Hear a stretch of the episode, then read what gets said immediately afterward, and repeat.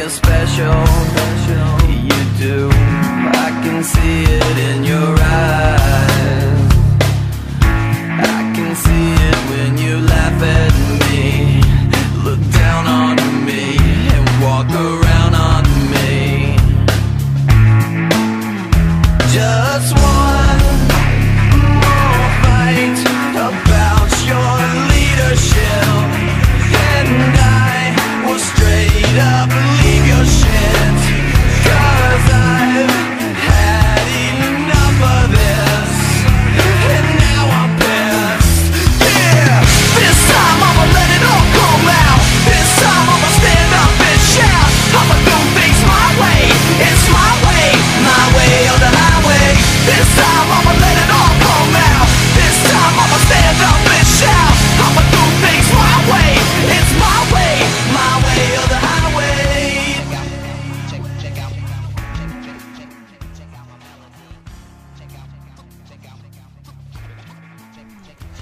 que vamos con la séptima lucha.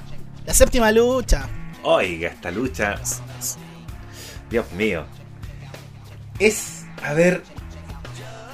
Yo podría decir que es como Laura en América, pero no es así, porque si lo tiramos como en sector más o menos gringo, debería ser como el show de Geraldo. Geraldo ¿te Rivera. O también puede ser Morris Show. Sí. Que ese es el famoso programa donde salían los memes de It's Not Your Father. ¿Usted, usted vio esos memes? Sí, po. Oh, que la ha gozado viendo el eh, It's Not the Father y cuando se ponen a bailar. Porque no, es, son el papá. O lo más arraigado con la con la cultura gringa, el show de, El de Jerry, Springer. Springer, sí, po, que es como el, ya el más mainstream de todos. Usted no espera una gran calidad de lucha, pero usted, por favor, siéntese. Ábrase su chela así, mire. Muy bien.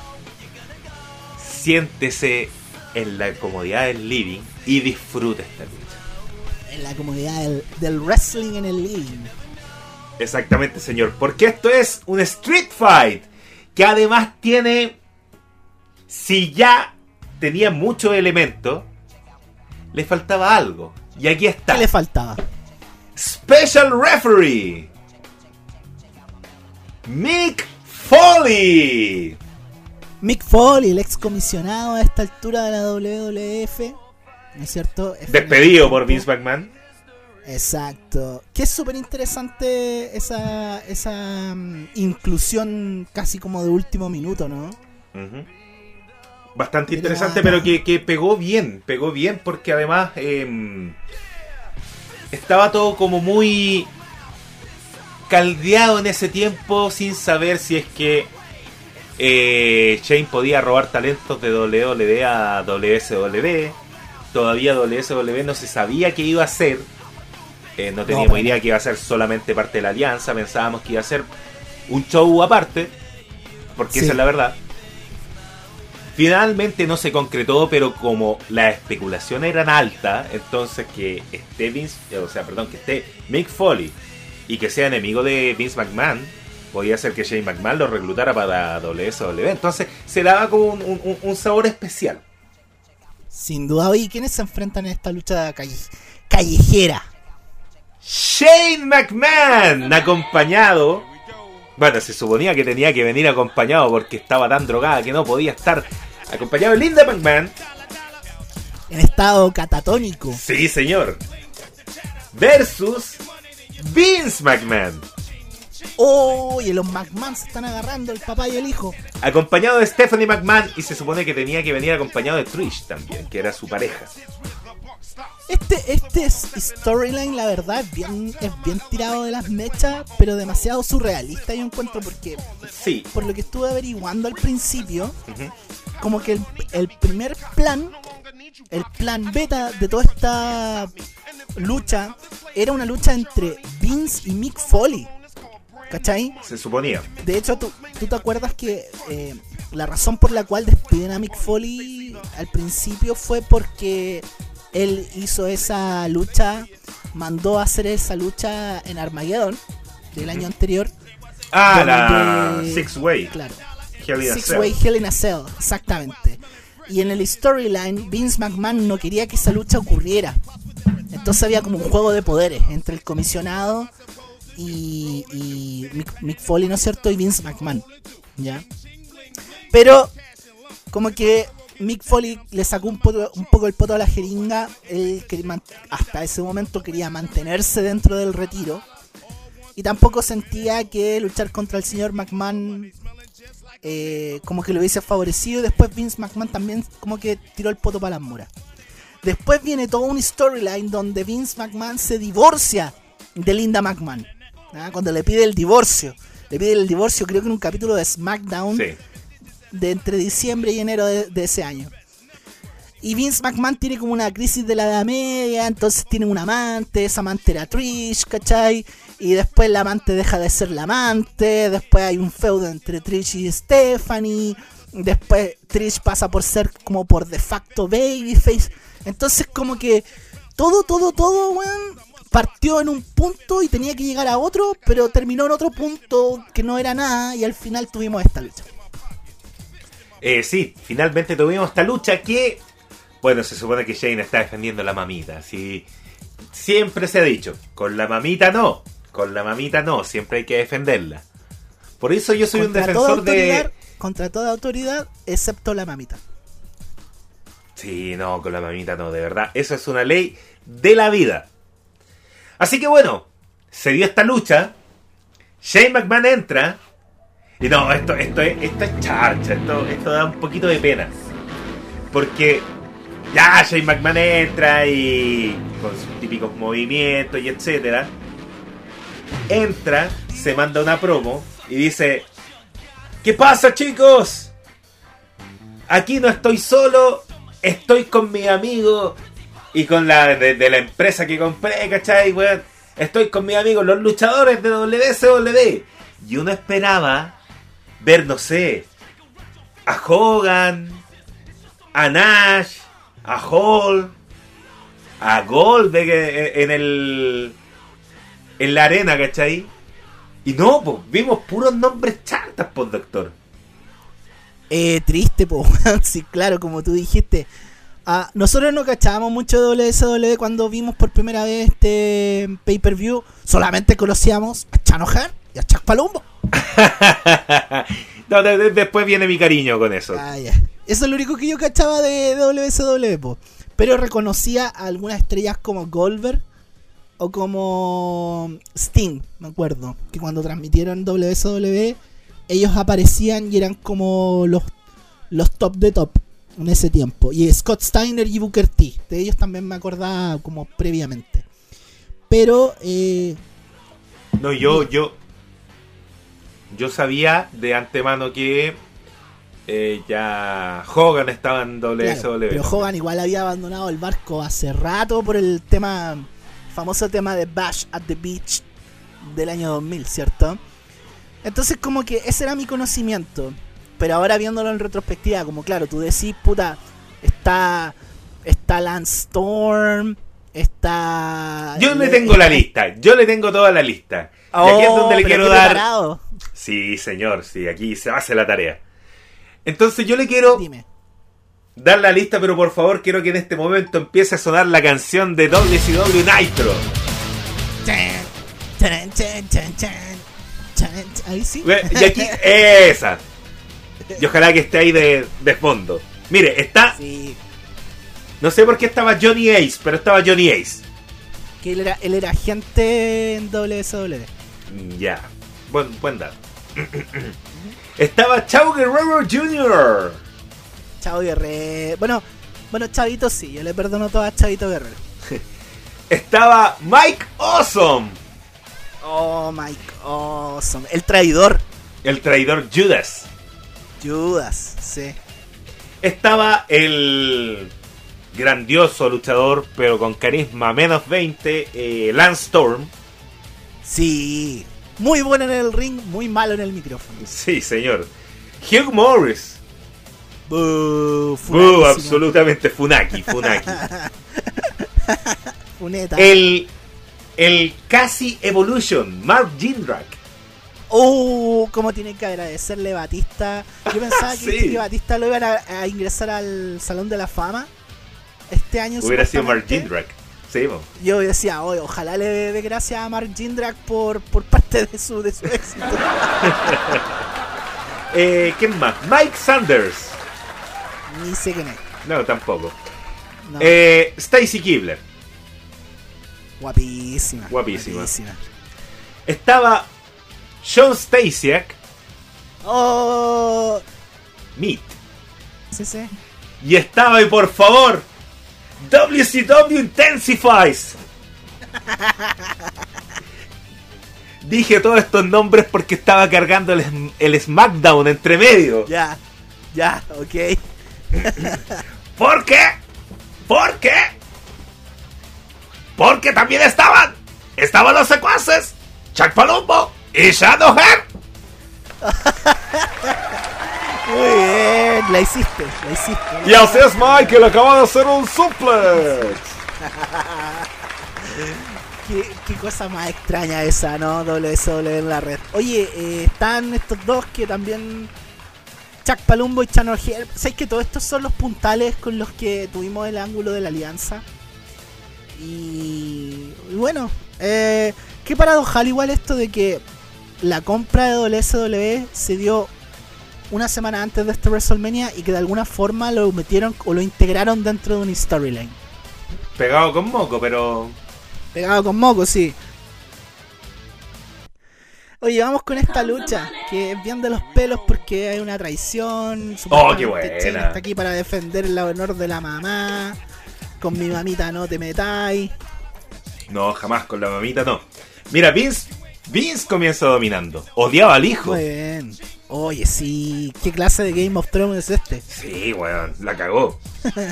Weón le estaba pegando, weón, le empezó a sacar la chucha puro combo. Todos sabemos que lo- el estilo de los McMahon no, no es técnico, no es nada de eso. Es más combo, es más brawler. No, y me da risa porque, como dentro de esos primeros combos, bueno, no sé si lo quieres contar tú o yo. De, de- dele usted, por favor. Muchas gracias. Dentro de esos primeros combos, Shane McMahon termina con un ojo morado. Al tiro, al tiro, al tiro. Estos dos no se cuidaban ni una weá y eso que son familia. Yo creo que esa es la. Ese, ese, ese- esa es la cuestión, así como, ah, puta, vos sois de mi familia. A vos no te tengo que cuidar, pues, weón. Yo te cuido tantas veces que acepta el combo del hocico. No, el combo del ojo. Se la estaba cobrando ahí por alguna tontería Sí, que hizo Shane. McMahon cuando, cuando era en el colegio. ¿Te acordáis cuando me measte la alfombra con Chetumare? ¿Te acordáis? ¿Te acordáis o no? ¡Pah! Combo. Ah, le puso. ¿Te acordaste cuando dejaste entrar al perro al living y tenía las patas con barro y me la alfombra? ¡Pum! Le puso un cornetón por eso. Se la tenía guardada, hombre, sí. Se acordó Sí, de sí, todas sí. las maldades que Se hizo cuando chico. Sí, sí, sí. Está bien, está bien. Parenting de los 90. Sí, está bien. Yo lo apruebo. Este, este podcast no apoya la violencia intrafamiliar, ¿eh? estamos totalmente en contra de ello. No, no, para nada. sí, sí, sí, no. sí, esto- pequeño ahí para que no. Esto, sí, no, es verdad, no, si esto es un decir, po, weón. Y bueno, después Vince lo tiene en el esquinero y le sigue pegando fuerte, no bajó la intensidad. Era sí, es pues viejo. Sí. Era WrestleMania, sí. Pero, ¿cachai? Esto duró poco porque Shane revirtió el momento, le pegó un lazo, estos lazos como bien desesperados que le que pegaba de repente. Que le salían medio desarmados, pero que me gustaban. Puta, empezó a dominar, pues, weón. Si Shane era más luchador que Vince, pues, weón. Sí. La cosa es que entre medio, así como para que no le pegaran mal papito, weón, eh, Stephanie se sube. Se sube Stephanie y es como no le sigáis pegando, por favor, oye, hermano culiado, no, no weís, pues weón. Y es como, y es como, puta, mírame el puro ojo, weón, yo le voy a sacar la chucha al viejo culiado este, pues weón. Oye, Y es sí, como, weón. y la hermana, no, es mi papito, pero mira la weá que me hizo. Le pegáis a mi papá y te pego. Voy a sacarle la chucha, ¡pah! la mansa cachetada, weón. Muy bien. Todo Pero un ¿cachai? familiar esto. Sí, pues si esta lucha es interpretable así, pues yo de repente me la imagino, no como la familia millonaria, sino que como la familia flight nomás, pues weón. Oye, sí. Hoy no Como le pegué a mi papá, pues no le pegué a mi papá. Pero calla la weá que me dice en el ojo, pues weón. Pero no le pegué, es tu papá, pues. ¿Y qué, weón, el viejo culiado? No, nada, weón, te... weón, le pegáis, te pego. ¿Qué vaya a pegar vos? ¡Pah! ¡Cachetá! Qué buen radioteatro te pegaste. Muy bien. Claro, esta, esta, esta lucha está sacada de la casa de la Esta- Rosa es- Espinosa. Eh, Esta, esta, eh, eso fue auspiciado por Relatos con Historia. Muy bien, Relatos con Historia que ya está pronto a debutar con su capítulo insignia. Y toda la gente así, la gente está metidísima, la gente lo ve como lo Sí. ve como estos shows pencas, pues, weón, estos eh, Geraldo, River ¿Qué Spring. pasa el desgraciado? Pum, le ponen un combo en hocico. Entonces como que Shane recibió la cachetada y dijo, ya sabéis que es mi hermana y entera weona, se pone entera weona de repente. Así que ya llegó, se bajó, nomás weón. Pero le siguió pegando a Vince, ¿cachai? Y Ya. dijo así como, aquí, te- eh, puta, queréis proteger a tu papito. A ver, ven pa' acá, po. Pescó un letrero que decía keep off. Y era mejor estar alejado, po, weón. Porque puta, weón le llegó, ta, ta, ta. Y en la cabeza, viejo, en la cabeza, se vengó por el combo en los hocico. Le, le habrá pegado sus 10, weón, en la cabeza. Aquí te das cuenta que más allá del, del personaje de los McMahon, estos viejos, o sea, Vince McMahon como persona, eh, tiene que estar un poquito mal de la cabeza, po, porque e- esta weá igual es fuerte, Sí, así como, más encima, Es fuertísimo. eh, sabiendo el dato de que son familia, entonces es complicado un poco, y hay 67 mil personas mirándote y los millones mirando alrededor del mundo, brígido igual, weón. Es que todos estábamos viendo. Estábamos viendo. Estábamos viendo esa lucha así como con colmillos y. Oh, se irán a sacar la chucha. O como son padre e hijo, va a estar ahí como respetuoso. Esta lucha se basó más en el morbo que en cualquier otra cosa. El storyline está como hecho para el morbo. Sí, absolutamente echa el morbo, pues, ¿cachai? Pero la cosa es que. Ya, dejó ahí tendido al papá. Shane se sube así como a las vallas. La, es que no puedo decir vallas papales porque ahora son como otro tipo de vallas, ¿cachai? Pero la cosa es que le hace un lazo al cuello de volador bastante guapo. Más encima no es puta, no es luchador oficial, Shane McMahon, así que mantener el equilibrio. Más mérito tiene. Claro. Después de eso, eh, Shane McMahon empieza a sacar el, el arsenal hardcore. Y lo primero que saca es el palo de Kendo. Saco los juguetitos. Sí, empezamos con los juguetes al tiro nomás. Igual le empezó a sacar la chucha, weón. Pero igual le saca la chucha con el palo. Sí, se lo vi. Le pegó su bueno, como dicen los viejos, le pegó su bueno huascazo. Eh, no, lo masacró. Lo masacró, de verdad. Le, le dio una tunda. Weón, y son. Y, y- y son padre e hijo, weón. Imagínate, no se conocieran, weón. Uy, sí. No sé, eso puede ser hasta incluso un mayor catalizador, ¿ah? Creo yo. Que se en más confianza. circunstancias. Puede ser, pues. Claro, y aparte, uno es el negocio del papá y el otro está tratando de hacer lo mejor por el negocio del papá también, que también es el negocio Claro. de la familia. Oiga, hijo, hay que mantener el negocio de la familia. Ven para acá porque te va a pegar un combo en los hocico enfrente de toda esta gente. Ya, Pero, pero yo weón. te voy a sacar la chucha con un palo de kendo, po, weón. ¿Está bien o no? Sí, está bien, weón. Sí, está bien, una por una. Lo importante es llevar comida a la casa. Oh, esta weá es de loco, weón. Esta es de loco. Esto, Sí. esto no es normal, de verdad que no es normal, no, weón. No, yo, ¿dónde, ¿dónde está el Sename, Servicios Sociales, Sí. Ministerio de la Mujer acá? ¿Dónde está? La ministra, la ministra, para variar no está. Parricidio, weón, de verdad. Sí, esta weá. Es una locura, es una locura todo esto. Entonces ahora Shane empieza a desarmar la mesa, pero como siempre en español. Ahí la, la mesa de inglés era intocable. No, pues hay un tema racial ahí importante que juega con las mesas con las mesas de transmisión de ringside. A mí igual me molestaba esa weá cuando era chico, weón. Ah, mire, usted veía ahí un tema de discriminación al migrante. Sí, no, pero de verdad me molestaba. Era como ya, siempre era de español. Ahora, claro, quizás yo no lo veía como un tema racial, sino que lo veía como un, como un tema como, ay, pero siempre los mismos, pues, ¿cachai? Sí, bueno, igual se entiende porque era mejor que cagara la transmisión en español que la otra que era la oficial.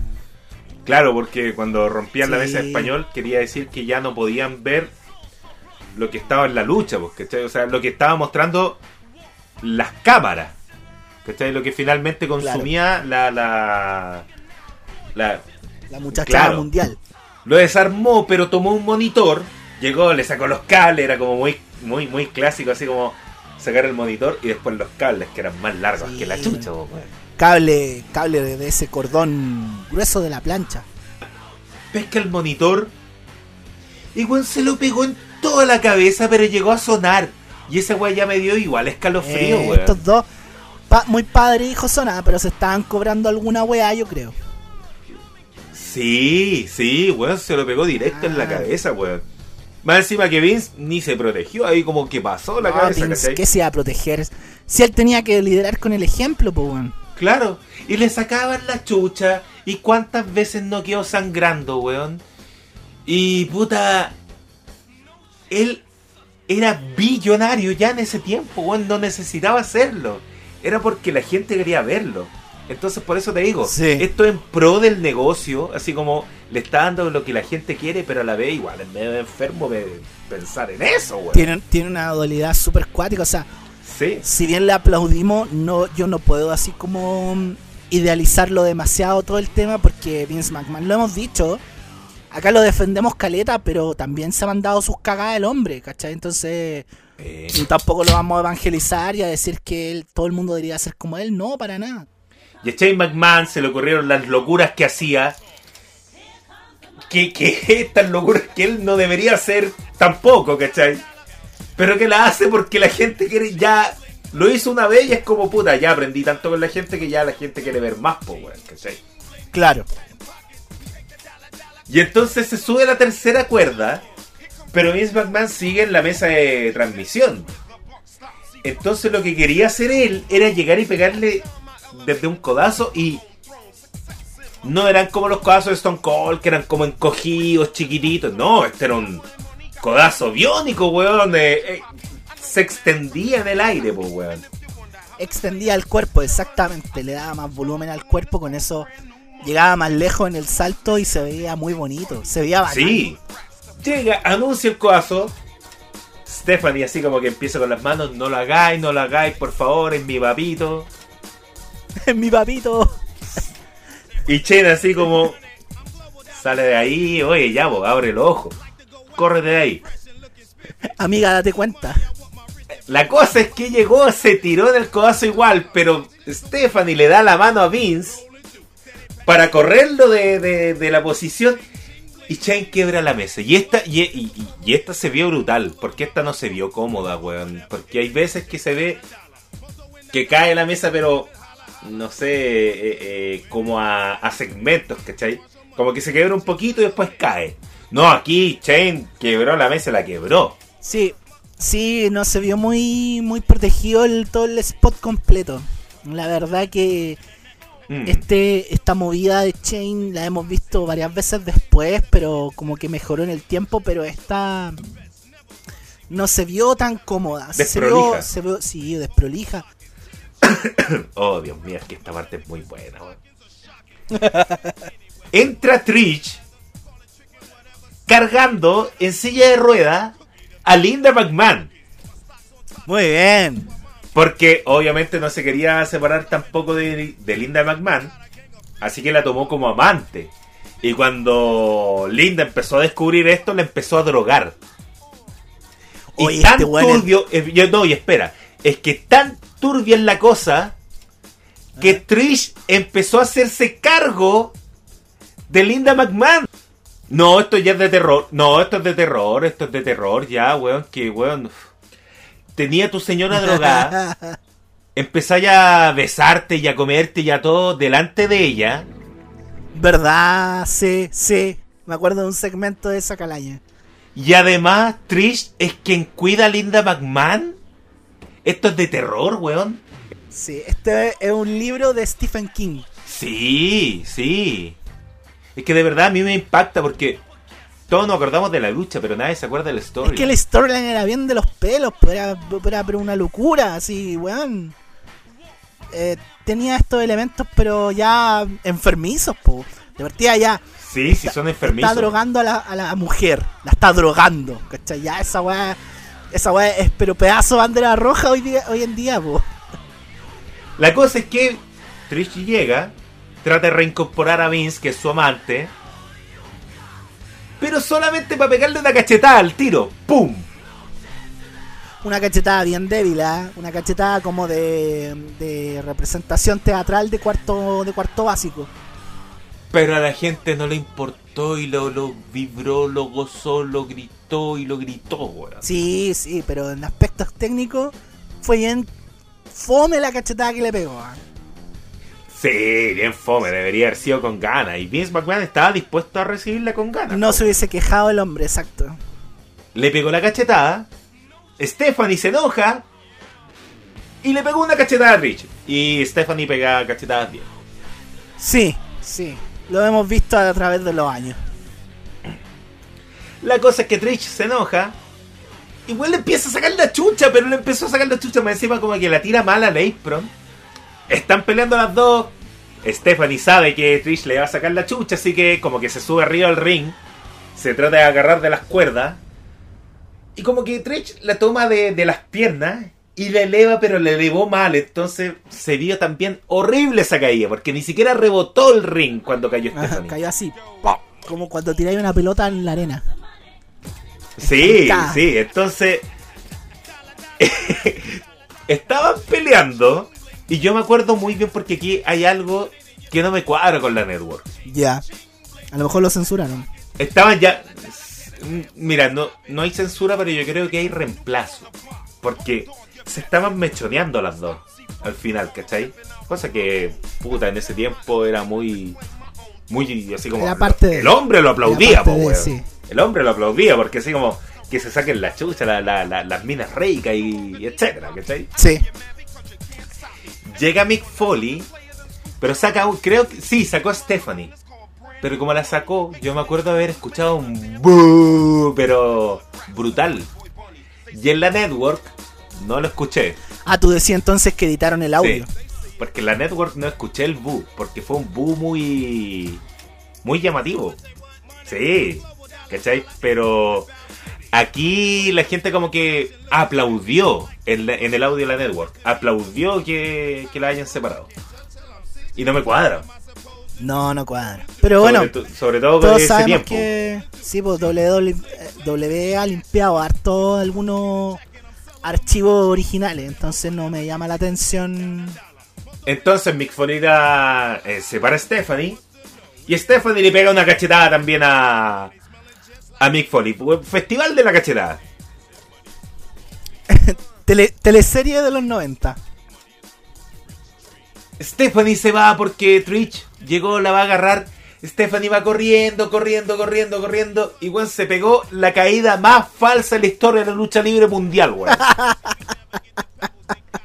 Porque claro, para darle dramatismo, hizo así como, puta, viene, igual está lejos. Ya, voy a hacer como que me caigo, pero puta la caída más.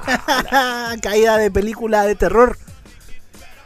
Sí, sí, absolutamente, weón. Vuelve la acción al ring porque ya se fueron las dos muchachas. Vince se recupera primero. Y ve a Linda McMahon que está drogada y la mira con una cara de odio Eh, eh. que llega a dar miedo. Es como, weón, por mucho que esté en un papel, es tu señora. ¿Cómo le puedes pegar esa mirada? Así como te voy a matar. No, está enchu- No, yo aquí le doy las loas a Vince McMahon. Está enchufadísimo en su personaje de. María demasiado, demasiado, pero por- Sí. ¿Cachai? Pero la mira con cara de odio. Le va a pegar, weón, le va a pegar. Y Mick Foley entra y así como... Ni se te ocurra en pegarle, weón. Ni se te ocurra en tocarla, weón. Eh, muy bien, pues ahí está Mick Foley. Mick Foley también, que, que- que con, con esos dotes actorales que tenía Mick Foley, también se vio muy convincente esa, esa escena. Quizás si hubiera sido otro árbitro especial le hubiera bajado un poco el, el momento. Exacto. La cosa es que Mick Foley quiere sacar a Linda McMahon porque ya se da cuenta que esta weá eh, escaló demasiado y la está sacando. Pero Vince pescó una silla, le pegó en la espalda y después le pegó un sillazo en la cabeza tan rígido. El clásico silletazo de la cabeza en este tiempo. Sí, en todo caso, pero se lo pegó tan brígido, weón. Que ya, ahí quedó Mick Foley. Ahí quedó Mick Foley. Ahí Y quedó, estaba ahí ahí Linda quedó McMahon. Brasil. Ahí- Ahí quedó Mick Foley. La cosa es que ahí estaba Linda McMahon. a, a su merced. Llega las. Sí, bo. llega la toma y más encima como es flaquita y uno pensaba que estaba drogada.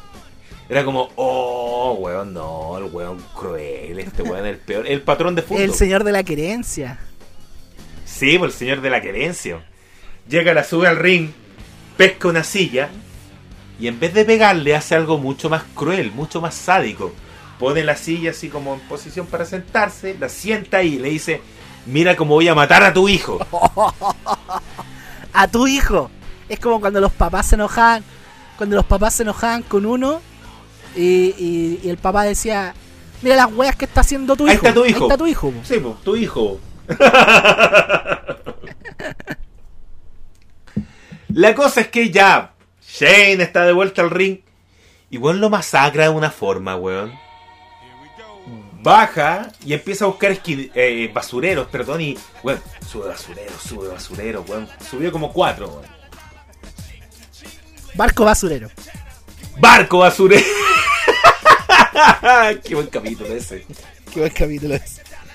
llega, así como empieza a pavonear, weón, así como, mira, mira cómo tengo tu hijo, mira cómo tengo tu hijo. Pesca un basurero, se lo pegó en la cabeza, y ahí como que fue piola. Mira, en la cabeza pero fue piola. Y después dijo, cacha como lo, lo voy a tener ahora. Le pegó otro en la cabeza, y después le empezó a sacar la chucha por basureros, lo dejó aplastado, weón.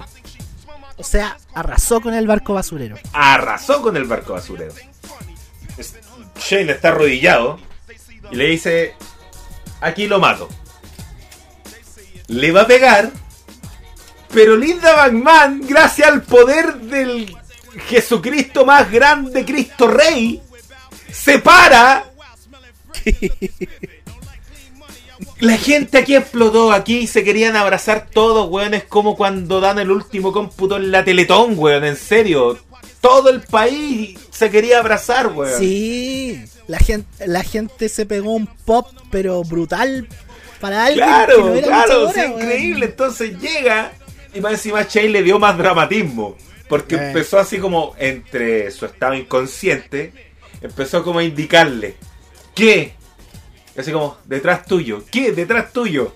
Se da vuelta y estaba linda. Bue- buenas. Bota- Con todos esos dotes actorales propios de Vince McMahon. Muy bueno. Tiene todavía el tarro arriba. Onda, le puedo pegar también a mi señora, me da lo mismo.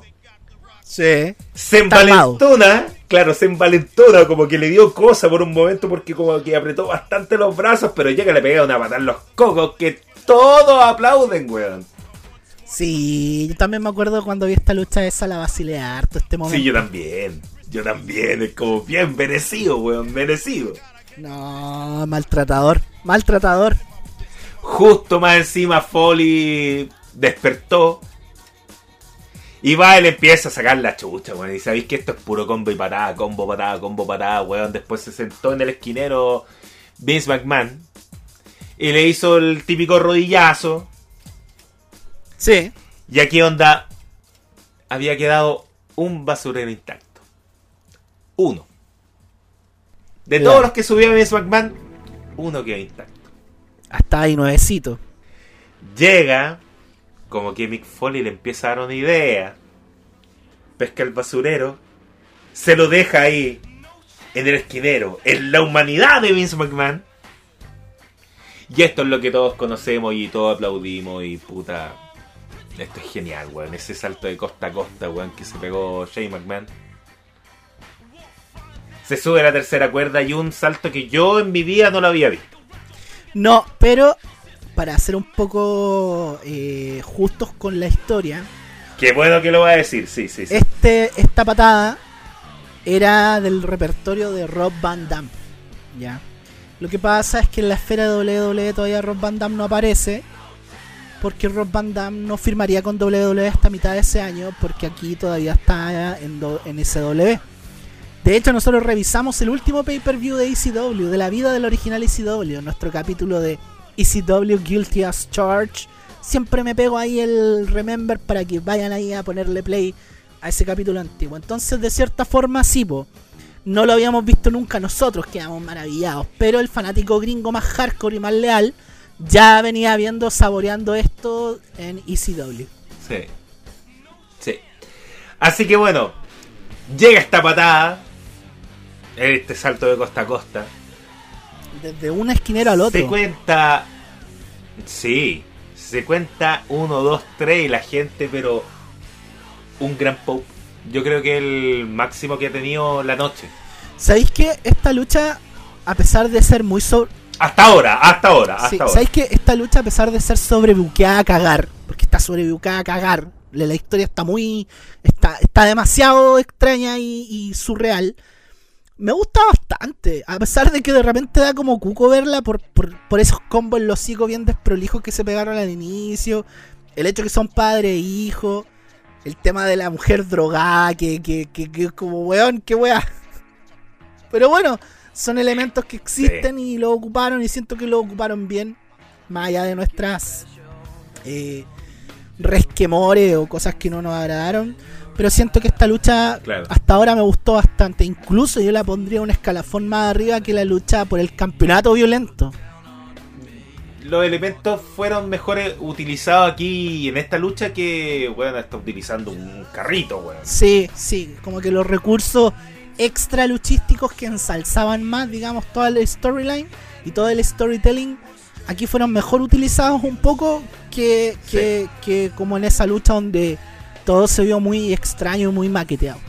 Franco Martorelli, ¿qué Sí. evaluación le damos a este match que acabas de, de escribir? Yo, yo, yo no me quiero ir tanto por el match para calificar. ¿Ya? Esto es algo raro, nunca hago esto.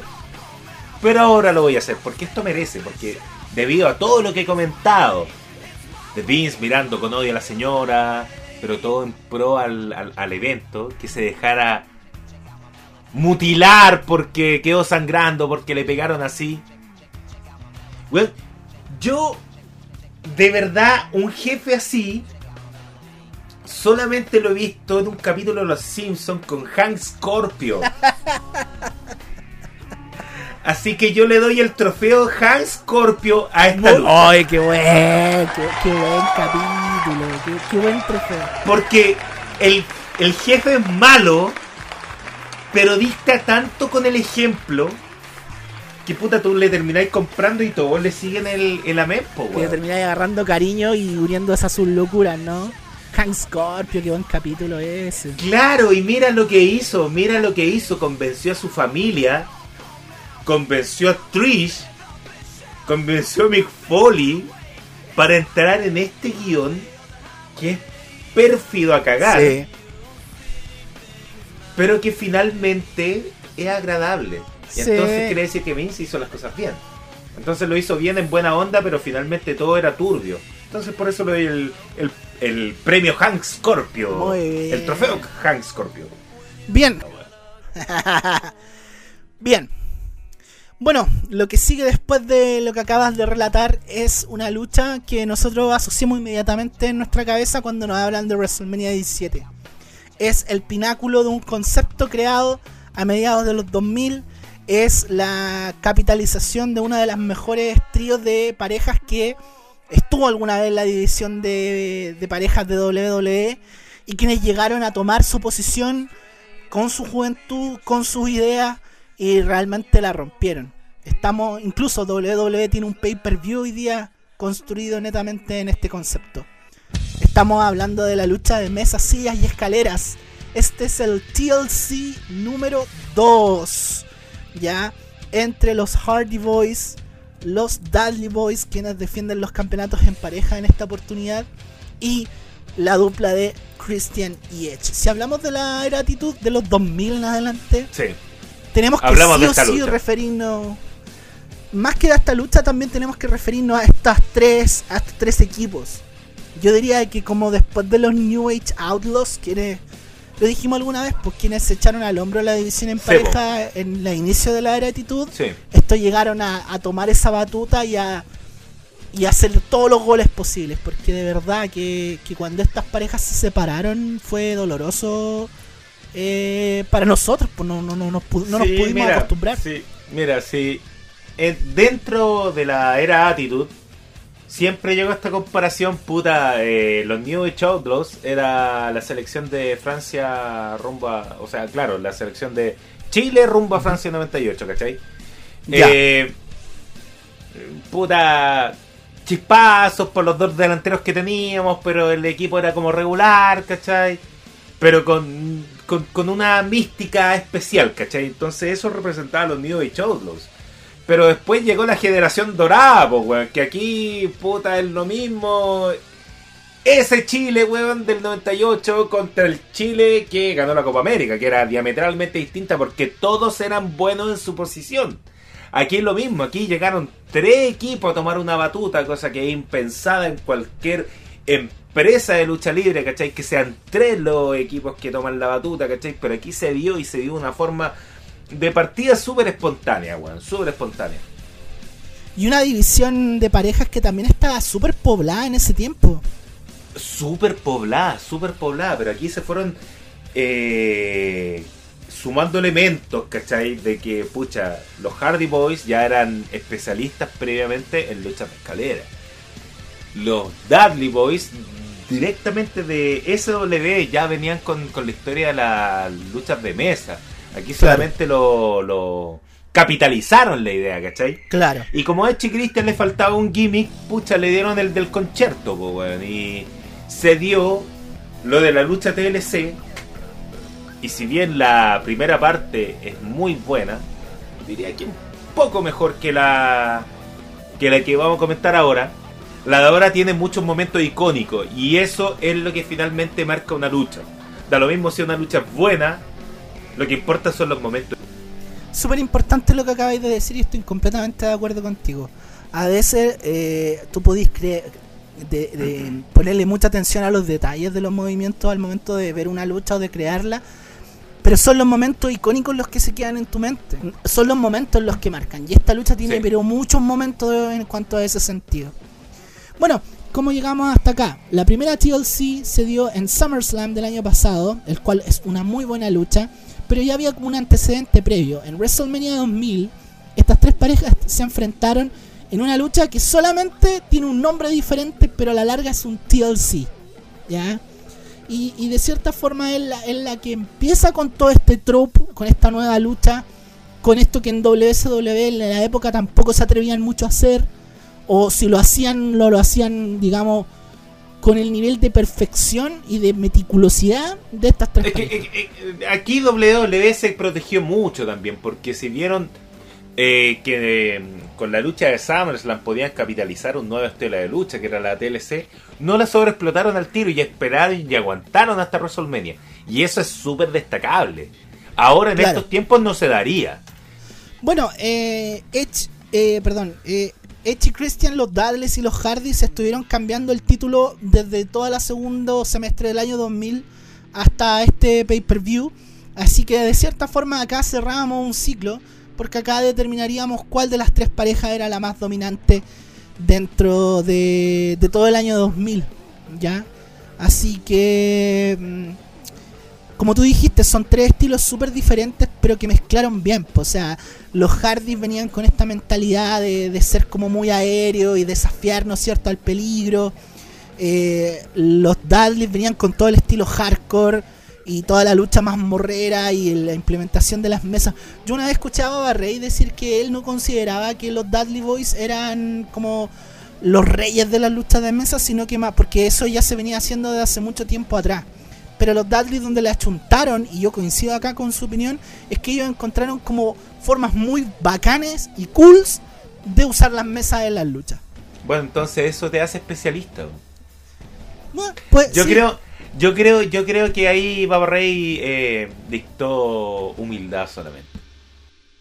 Exactamente.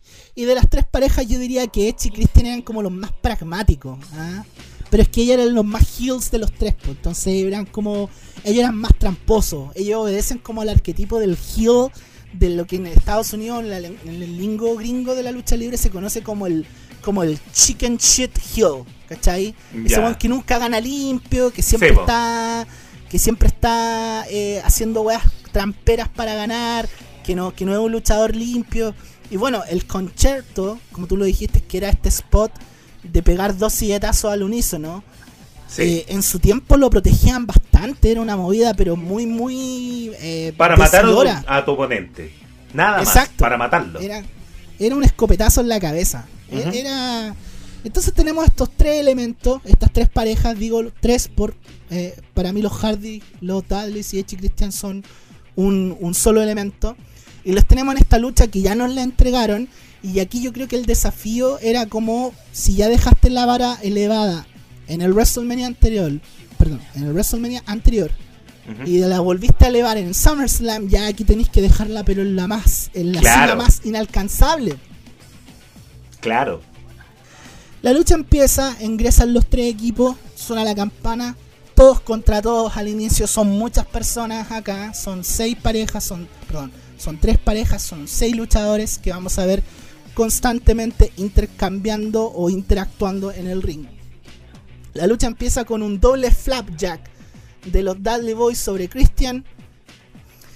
Eh, hay un banquito de Jeff Hardy sobre los Dudleys, ¿no es cierto? El, famoso poesía en movimiento que le, le decían los eh, relatores en español. Edge y Christian eh, no están para ninguna wea, entonces inmediatamente apagan a los demás con un par de escaleras. O sea, aquí ya las escaleras entran directamente al ring y se usan como arma, ¿no?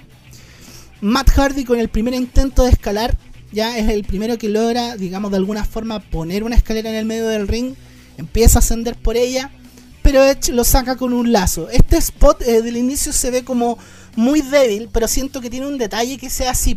Es más que nada para ensal- ensalzar la grandiosidad de los spots que vamos a ver hacia el final de la lucha. Entonces, como que va increciendo. Ya al principio hay cosas como muy destacables, pero que no se comparan en nivel de impacto que el resto de lo que vamos a ver al inicio, al final de la lucha, ya hacia el clímax. ¿Ok?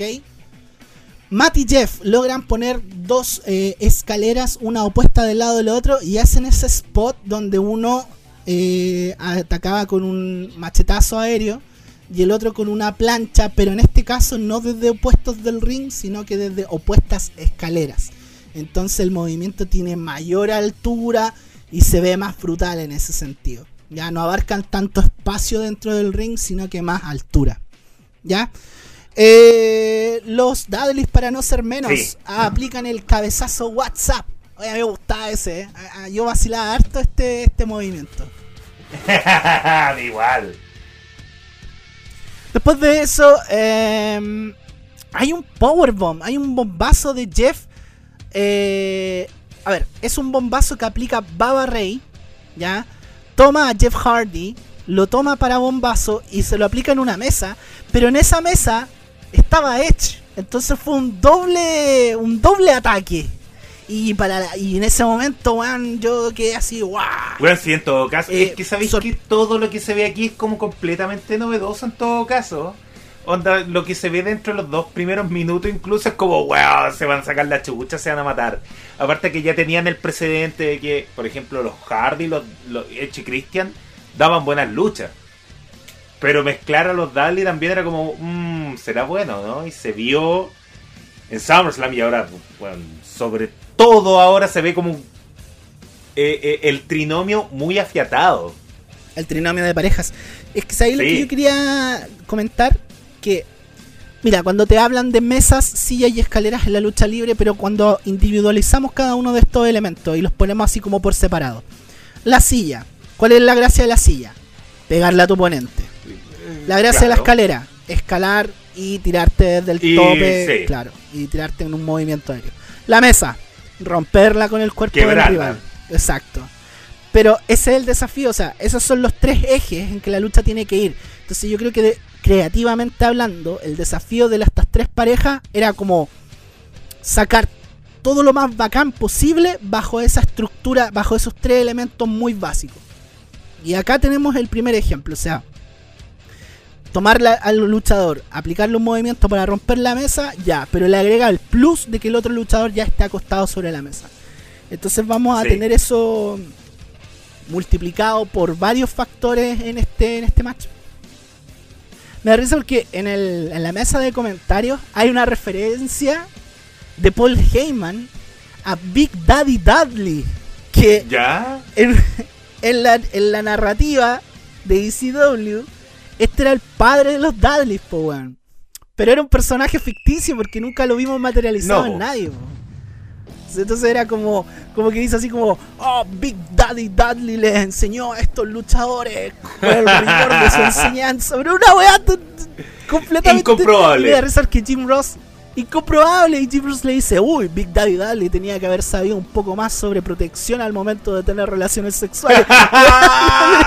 full ECW, full ECW. ¿Sabes que ese detalle nunca lo había escuchado hasta eh, el otro día que, que, que- que vi esta... Sabes que yo lo pasé por alto, yo lo pasé por alto, lo voy a tener que voy a tener que ver de nuevo eh, esa lucha. Así es, eh, buena referencia ahí a, a la imagen de Big Daddy Dudley, ¿no es cierto? Sí. El padre de todos los Dudleys con madres diferentes.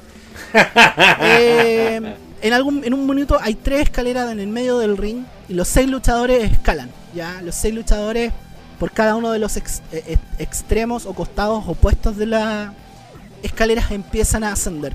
Esto siempre como que prende en el público. ¿ah? Eh, eh, es un elemento que se tiende a repetir mucho en todas las luchas de escaleras que hemos visto en WWE, por el minuto en que Sí. como que todos los rivales suben. Y sobre todo las luchas de Money in the Bank, ¿no es cierto? Sí. Bueno, Devon y Christian caen. Oye, ¿sabes que cuando cae Christian eh, iban a hacer ese típico spot donde la donde la escalera se va hacia un costado y rebota en la tercera cuerda? Entonces como Mm. que eso le da tiempo a los luchadores para acomodar la caída. Pero Christian cayó de raja y cayó fuera del ring. ¿Sabes que weón? Sí. Fue una caída bien, bien, bien, bien aparatosa y bien peligrosa. Sí, bastante, bastante. De hecho, igual me dio miedo cuando cayó así. Eh, lo típico, eh, esta lucha, si bien yo la tengo como histórica, no es como de los que siempre veo. Entonces, haberla visto de nuevo fue. Fue así como, ¿cómo no se mataron, cachai? Pero cuando uno es chico dice así como, ah, bacán que se maten, cachai? No, pues de- esas son weas de viejo. La otra Sí. escalera cae, cae Devon y Jeff Hardy, eh, caen sobre la tercera esquinero. Y Edge y Baba caen eh, desde la escalera del medio, pero esta escalera sigue en pie. Y este es un punto importante, porque aquí entran terceros actores que son relevantes para la historia de estos luchadores en el storyline dentro de, de esta etapa en WWE. ¿ya? El primero que entra es Spike Dudley, quien hace pocos meses había debutado en la compañía. ¿No es cierto? Spike, que en la narrativa de ECW era el hermano menor. ¿Ya? Eh, Spike Dudley entra y le aplica el Dudley Dog, ese bulldog que hacía con escalerita. Se lo aplica a Edge ocupando la escalera para, para hacer el movimiento. Y luego se lo aplica a Christian, quien estaba en ringside, perdón, en el apron, y se lo aplica hacia una mesa que estaba en ringside. Y sabes que me gustó, weón. Sabes que me gustó esa weá. Aparece Rhino ahora, quien era aliado de y Christian, ingresa, derriba a Jeff de una escalera, toma una escalera, se la pega a Devon y aplica el, el Gore, que para mí está en el top de las mejores lanzas de todos los luchadores. Se le aplica a ¿Cuál Baba? Ray. ¿Ah? ¿Cuál top? El top de lanzas. ¿Top 1, top 3 o top top? Es, eh, está en el top 1. Ah. Oiga, Sí. doctor. Sí, yo me la juego en el top 1. Sí, en todo caso, no, no, no, no, es que lo de, lo, de- lo, lo de Rhino siempre ha sido impresionante, pero Le aplica el gore a Baba Ray, después le aplica un segundo gore a Matt, pero este segundo gore se lo aplica sobre una mesa que estaba ahí apoyada en el esquinero. Ujú, sí, Weón, brutalísimo todo lo que estamos viendo. Esta lucha en este momento está como a mil por hora, de verdad. Ingresa Lita, quien estaba, no sé, muy era- aclamada por la gente, muy por aclamada. supuesto. Quien estaba junto a los eh, aliados, junto a los Hardys. Ingresa, baja Edge de la escalera, ¿ya? Rhino eso sí la intercepta, ¿ya? Eh, pero aparece Spike. Y aquí es súper interesante esta parte porque todo lo que estamos viendo ahora es más que nada protagonizado por estos terceros actores, por así decirlo. Que no son los protagonistas de esta lucha, pero que están ahí porque en el storyline tiene sentido. Entre Spike, Rhino y Lita, ¿ya? Lita se sube al esquinero y hace la Lita Canrana, que era Laura Carrana. Can Rana. Exactamente. Se le aplica a Rhino y me da risa que cuando Rhino cae, cuando hace el giro y cae, los pies le caen en la cabeza a Spike. Pero esa wea es como un botch. Ya, yo lo subí como un botch. Sí, sí, sí, es un botch. Luego de eso, Spike toma una silla y te prometo, weón, que se la taladra en la cabeza a Rhino. Pero weón, de ver, silletazo a la cabeza no protegido. Y así, pero con furia. Eh, estos dos ya habían cruzado Sí. caminos en ECW, entonces se conocían bastante, ¿no? Podía, Eh, podía haber confianza para pegarse ese, ese silletazo. Sí, sí, por eso, por eso lo mencionaba. Eh, entonces le pega el silletazo, el cuerpo de Rhino choca sobre una escalera donde Edge estaba ascendiendo y lo hace caer. Los Dudleys toman a Rhino y le aplican el Doomsday Device, que es el icónico finisher del Legion of Doom. ¿Ya? Sí. Eh, entonces, Doomsday Device a Rhino, Lita toma la silla, se la taladra nuevamente, pero ahora Spike, weón, de verdad que se la dejó, pero plantada en el occipital. Eh, ¡En el en occipital! el occipital, pues toma esa, toma esa. Eh, Por eso usted es el doctor. exactamente. Y sabes que le pega el silletazo, Spike lo recibe, sale del ring y ella procede a sacarse la polera para quedar ahí en ropa interior en, en sostenes. Y el público, weón, la- es que lo- los Hardy hacían eso, pero y ella también Sí, lo hacía. Pero cuando se está sacando la polera, ya están los muchachos, los Dudleys, detrás de ella preparados. ¿Qué viene acá? Eh... Y le hace- 3D. Le hacen el 3D, el Dudley Dead Drop, que para mí sigue siendo de las movidas finisher así de double team de pareja, una de las más bacanes que me ha tocado así ver y vacilar en su tiempo. No sé qué opinas tú. Es que lo que hemos dicho, pucha, nosotros estuvimos inmersos en, en, en la lucha libre chilena. Y nunca Sí. vimos a nadie hacer eh, el Dudley. O sea, el Dudley Dead Drop. Hacerlo de manera Y correcta. claro, y más encima ellos lo hacían en mesa. O sea, pucha, cuánta clase, weón. Después de todo esto, Jeff Hardy eh, toma a Rhino y a Spike, los deposita sobre unas mesas que estaban en ringside, se sube a la escalera y aplica el Swanton Bomb en uno de los movimientos que ha sido pero tremendamente repetido. El Honton. Le hace eh, el sentón en uno de los movimientos que ha sido altas veces repetido por WWE al momento de promocionar una lucha de TLC Sí, sí. o de escalera. Así que, bueno, aquí lo vimos ejecutar su maniobra. eh, muy clásico de este tipo de lucha. Antes de ver este tipo de lucha con estos tres equipos, tienes que pensar que vas a ver en un minuto a Jeff Hardy saltando desde la cima de alguna Sí, de las obvio, escaleras. obvio, Exactamente, obvio, es como un cumpleaños sin torta. O sea, es Obvio. es demasiado esencial. Eh, en el ring, Devon y Christian. En, en- en los 90, eh, cumpleaños sin cachudeo. Cumpleaños, sí, sí, sí. Devon y Christian en medio del ring toman una escalera y van por los cinturones. Ya aquí el público está entregadísimo a todo lo que está viendo. Ya. Pero cuando están en la cima, eh, Edge les retira las escaleras. Ya. Sí. Entonces quedan colgando por mucho rato. Me da risa porque una vez leí una entrevista de Devon que decía que él odiaba este tipo de cosas porque le temía la altura. Y de repente se vio, Oh, se vio en la lucha colgando de los brazos. Y la, y la, y la, la altura entre el ring y la y los cinturones hacia la altura donde estaban colgando No, si es alto, es era, alto. De era hecho, considerable. usted doctor, usted doctor que también luchó, eh, debe saber que subirse a la tercera cuerda igual daba cosa. Al principio sí, pues cuando recién Sí. estáis aprendiendo, sí. Pero ahora. Porque es muy alto, porque es muy alto y porque no sabéis cómo caer y te da susto, ¿cachai? Y, Claro. y es fuerte, pues. Y entonces imagínate, bueno, lo que viene. Quedan colgando los muchachos. Ya cae Dion de manera muy aparatosa. Y luego Christian cae, pero me gusta porque Christian como que en un minuto queda colgando de un solo brazo. Y como que vende el momento. Le pone su, su gota ahí de dramatismo. ¿Ya? Sí. Jeff Hardy trata de caminar sobre unas escaleras que están ahí alineadas, ¿no?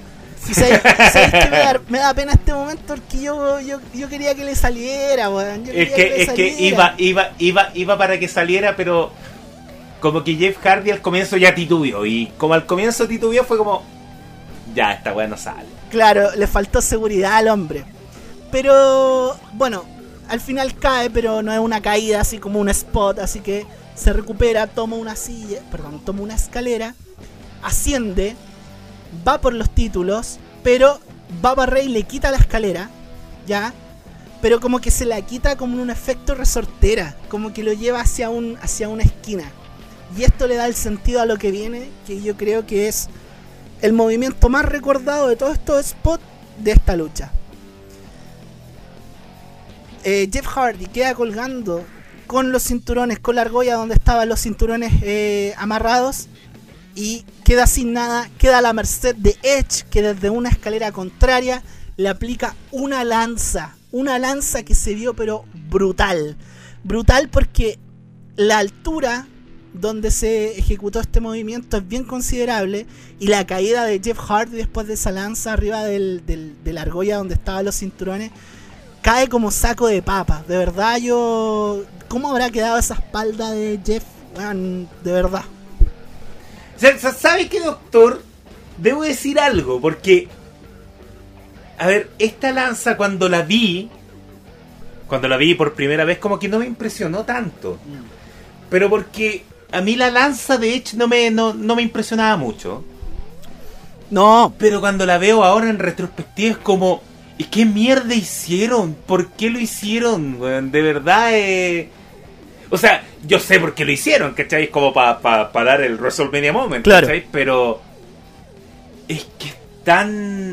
No sé, yo... se vio brutal, ¿no? Y la forma en que cae Jeff Hardy, o sea, no se protege casi nada, cae netamente con la espalda casi plana. Yo no sé cómo no se murió. O, eh, eh, o el hombre de verdad se está, se está entregando por entero en esta lucha, o es idiota. Y yo creo que es un poco de ambas. Eh, mezcla de los dos, sin duda. Eh, esta es una de las escenas más repetidas también de WWE al momento de promocionar la lucha de escaleras, ¿no? Esa famosa O lanza. WrestleMania. O el mismísimo WrestleMania, exactamente. Bueno, después de toda esta cagada que está quedando, ya, Baba Rey y Matt logran poner eh, una escalera en medio del ring, ascienden, pero Edge y Christian le empujan la escalera y esta escalera es mucho más grande. ¿Y Sí. qué pasa? Que Baba Rey y Matt caen fuera del ring, pero caen hacia un castillo caen hacia un castillo de mesas que los Dudleys habían puesto previamente en ringside. Este es un reciclaje igual de un spot que hicieron en la lucha de SummerSlam, pero en ese spot Baba Rey solamente había caído, ¿ya? Entonces ahora eran dos Aquí luchadores. los dos. Exactamente, y le da le da un caché nuevo al mismo movimiento, o sea, como que de cierta igual forma- como que ati- atinaron a abrazarse como para caer al mismo tiempo y que uno no cagara eh, Claro. comparado con el otro. Sí, es que igual ese, ese, técnicamente ese momento igual es re peligroso porque imagínate, si cae uno Sí. primero, la mesa se rompe y puede quedar un pedazo así en una posición media extraña que te puede, digamos, ahí pinchar o picotear alguna parte de tu cuerpo, ¿cachai? Entonces afortunadamente cayeron los dos al mismo tiempo, lo cual le dio limpieza al momento y, y lo hizo, pero brutal. Todo lo que estamos viendo en esta lucha es de una brutalidad que, que incluso como que uno que ya no ya como que no la ve en WWE ya como que No, las luchas de no, TLC ahora no, son mucho más protegidas.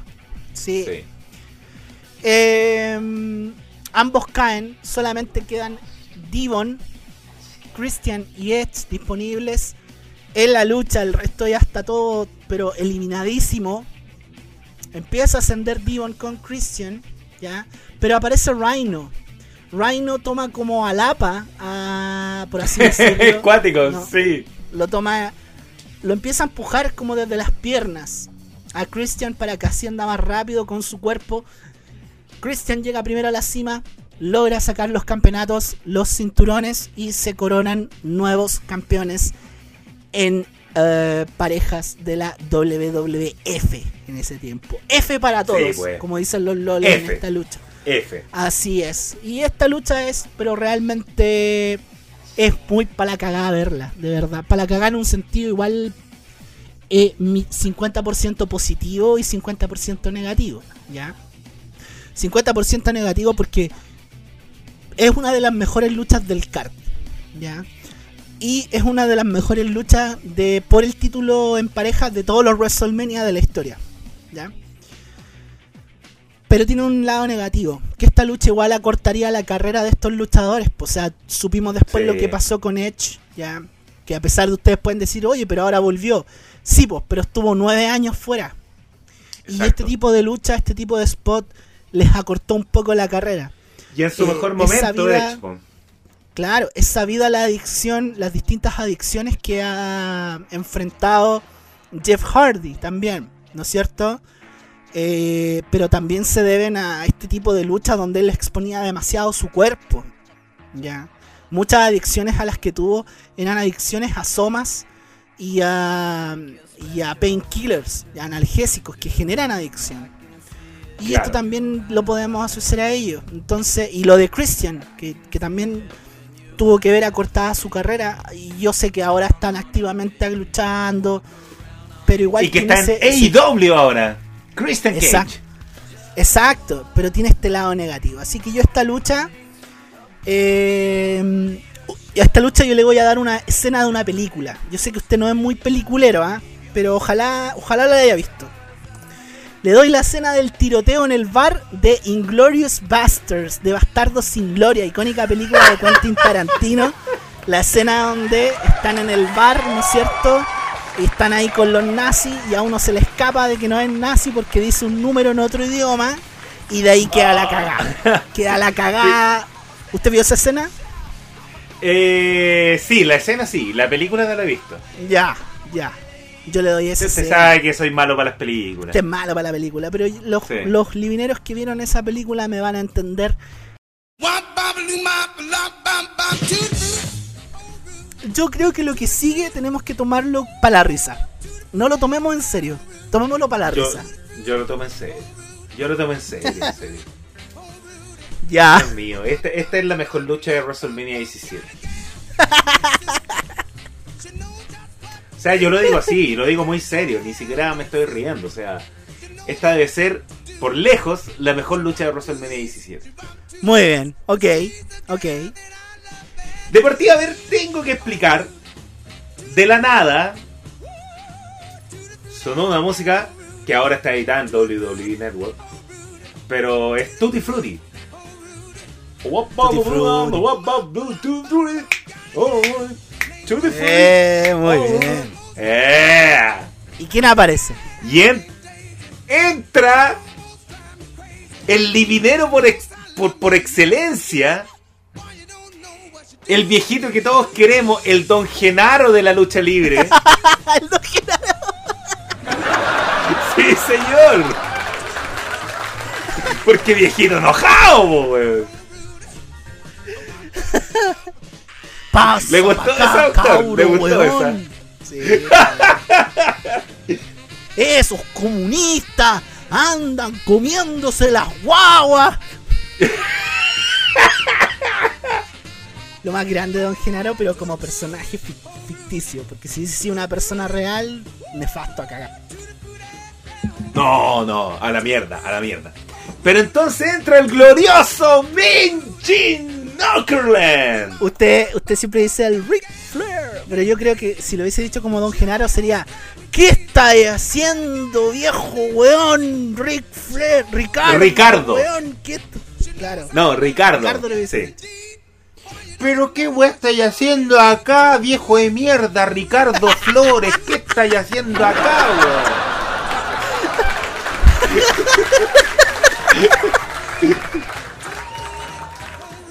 Sí, señor, sí, así sería el personaje en los 80, Ricardo Flores. El viejo que anda dejando la cagada, nomás. crossover nos pegamos entre Don Genaro de los 80 y Minji Knockerlon retando a Ric Flair.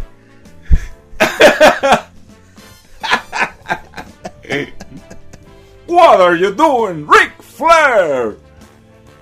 Oh, qué grande. Y después entra, porque suena la música, pero aquí todos reconocieron la música porque era de su propio programa.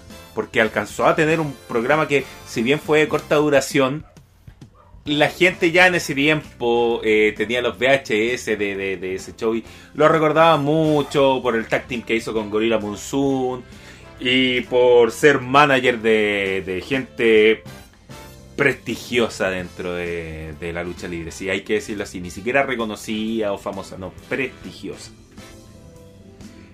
Estamos hablando de Bobby the Brain Heenan, que para el deleite, el, sí, el, la, canción, de Pablito del show de Aguilera. Pablito Aguilera. Tiri, ti, ti, Sí.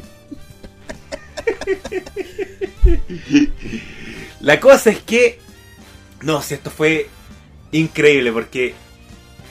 La gente, como que ambos lo aplaudieron mucho y hubo mucha nostalgia. Después, como que empecé a ver foros de ese tiempo que un internet incipiente, pero hay foros que todavía Sí. están vivos. Esto, Geocities, Sí, Geocities. Eh, y esas Sí, páginas sí, que- GeoCities. eh, que decían que no podían creer esto porque los, los- los lleva a su infancia. Exactamente. Lo- Los, que seguían viendo la 82 Era eh, sentían con, con- con- gran nostalgia esta lucha. Porque ya de partida. Dígame. No, dígame usted. Estuve ahondando un poco también igual que tú sobre qué era de Bobby Heenan y de Min Jin en el 2001, considerando la compra de WCW por parte de, de Vince McMahon.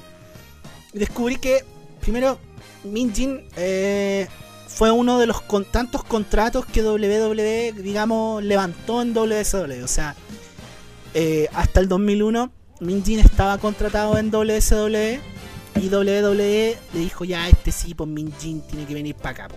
¿cachai? Una figura icónica de los 80. eh, Él era el, él era el entrevistador de luchadores. ¿Ya? Él es el Fuck it. arquetipo. Él es el arquetipo. fuck it, el arquetipo de. Eso pasó en SummerSlam. Por si lo quieren Sí, buscar. sí. Fuck Él era el arquetipo de entrevistador de luchadores, po, weón. Y en el caso de Bobby Heenan, estaba fuera de WSW, po, weón. Eh, lo habían despedido. Fue inceremoniosamente despedido a mitad del año 2000. Y estaba peleado con todo el mundo, inclusive peleado con Tony Schiavone, quien era su amigo detrás de pantalla. Entonces, y, lo, pe- y lo más triste, que esta es la última aparición de Bobby The Brain Heenan en WWE, porque al año siguiente, el 2002, se le declararía un cáncer de garganta. Que estuvo batallando Sí. con él. Él alcanzó a estar, eso sí, en el. Alcanzó a estar en el Salón de la Fama. Sí, o sea, estuvo. Hizo como un cameo en una en un segmento en WrestleMania 20. Pero esta es la última aparición donde lo vemos así como full fledged, así como comentando y participando más claramente sí, como sí, del sí. show, ¿cachai? Entonces me, me dio pena porque... El, el Minjin que. O sea, perdón, el, el Bobby Heenan que recordamos. po. Sí, po. Bobby Heenan sindicado por la gran mayoría de la fanática de, W- de la lucha libre en general como The Best Manager Ever. El mejor manager de todos Eh. los tiempos. Y yo estoy de acuerdísimo. Sí, aquí también. Esta, esta tribuna aquí, aquí también está muy de acuerdo con que es el mejor manager eh, en la historia. Sí, pues nosotros hemos avalado mucho a Paul Bearer, eh, a un montón de otros managers, pero para mí, en la cúspide, Bobby the Brain Heenan. Claro, eh, pero bueno, vamos directo a la lucha. Porque ya presentaron a los dos comentaristas que iban a estar ahí. De hecho, eh, Jim Ross y, y Paul Heyman no dicen ni una palabra. ¿Cachai? Aquí es full gimmick battle. Gimmick Battle ¡Qué Royale. Y Gimmick, haberle puesto el nombre Gimmick, haberle puesto el nombre Gimmick fue como un cariñito a lo Smart. Porque no, una, no es una palabra que se usa en WWE en la interna, pero sí dentro de la lucha libre. Entonces fue como, ya, para el fan hardcore, ya, Gimmick Battle Royale. Exacto. ¿Quiénes son los participantes de este magnánimo match? Le voy a dar los Cuénteme. nombres. Así es, dámelos. Cuéntame. Los Bu- Bushwalkers, que son de Nueva Sí, Zelanda. sí, sí. Los que entraban así moviendo los brazos. Andando como robot. Fueron muy populares y de, yo, yo tuve un amigo en Nueva Zelanda que era muy fanático de la lucha y decía que finalmente daba lo mismo el personaje que hubieran tenido, era un orgullo para Nueva Zelanda. Claro, exactamente. Te- Entiendo perfectamente en, en cuanto. Pero pucha, lo- en Nueva Zelanda hubieron dos personajes que estuvieron en la Golden Era, pues weón. Estuvieron en la época más gloriosa de los años 80, que ya la hemos retratado y hemos visto material de ellos. Si no, vaya a nuestro capítulo de WrestleMania 3. Y, y, y, y, tenían bastante popularidad, además. Sí. doctor. Sí, me da eso que le pasan la lengua a Min Jin por la cabeza. Está Duke Droese, que es como The Dumpster. Sí, él era un personaje de la, de la era más gimmick de todas, que es la New Generation. La New Generation, famosos sí. occupational gimmicks, que eran como gimmick, que eran estos gimmicks ocupacionales, donde todos los gimmicks tenían como una pega. Y esta fue la época más lamentable. Hubo hasta un plomero, ¿cachai? Así como no. No. Más lamentable creativamente hablando, sí. Sí, Ya, pero estaba The Dumpster, estaba Dunk the Clown. Sí, yo traté de averiguar quién estaba interpretando a Dwayne the Clown en esta, en esta, en esta lucha, pero no llegué a esa información. Bueno, estaba Tugboat. Tugboat, que, que, que era el icónico.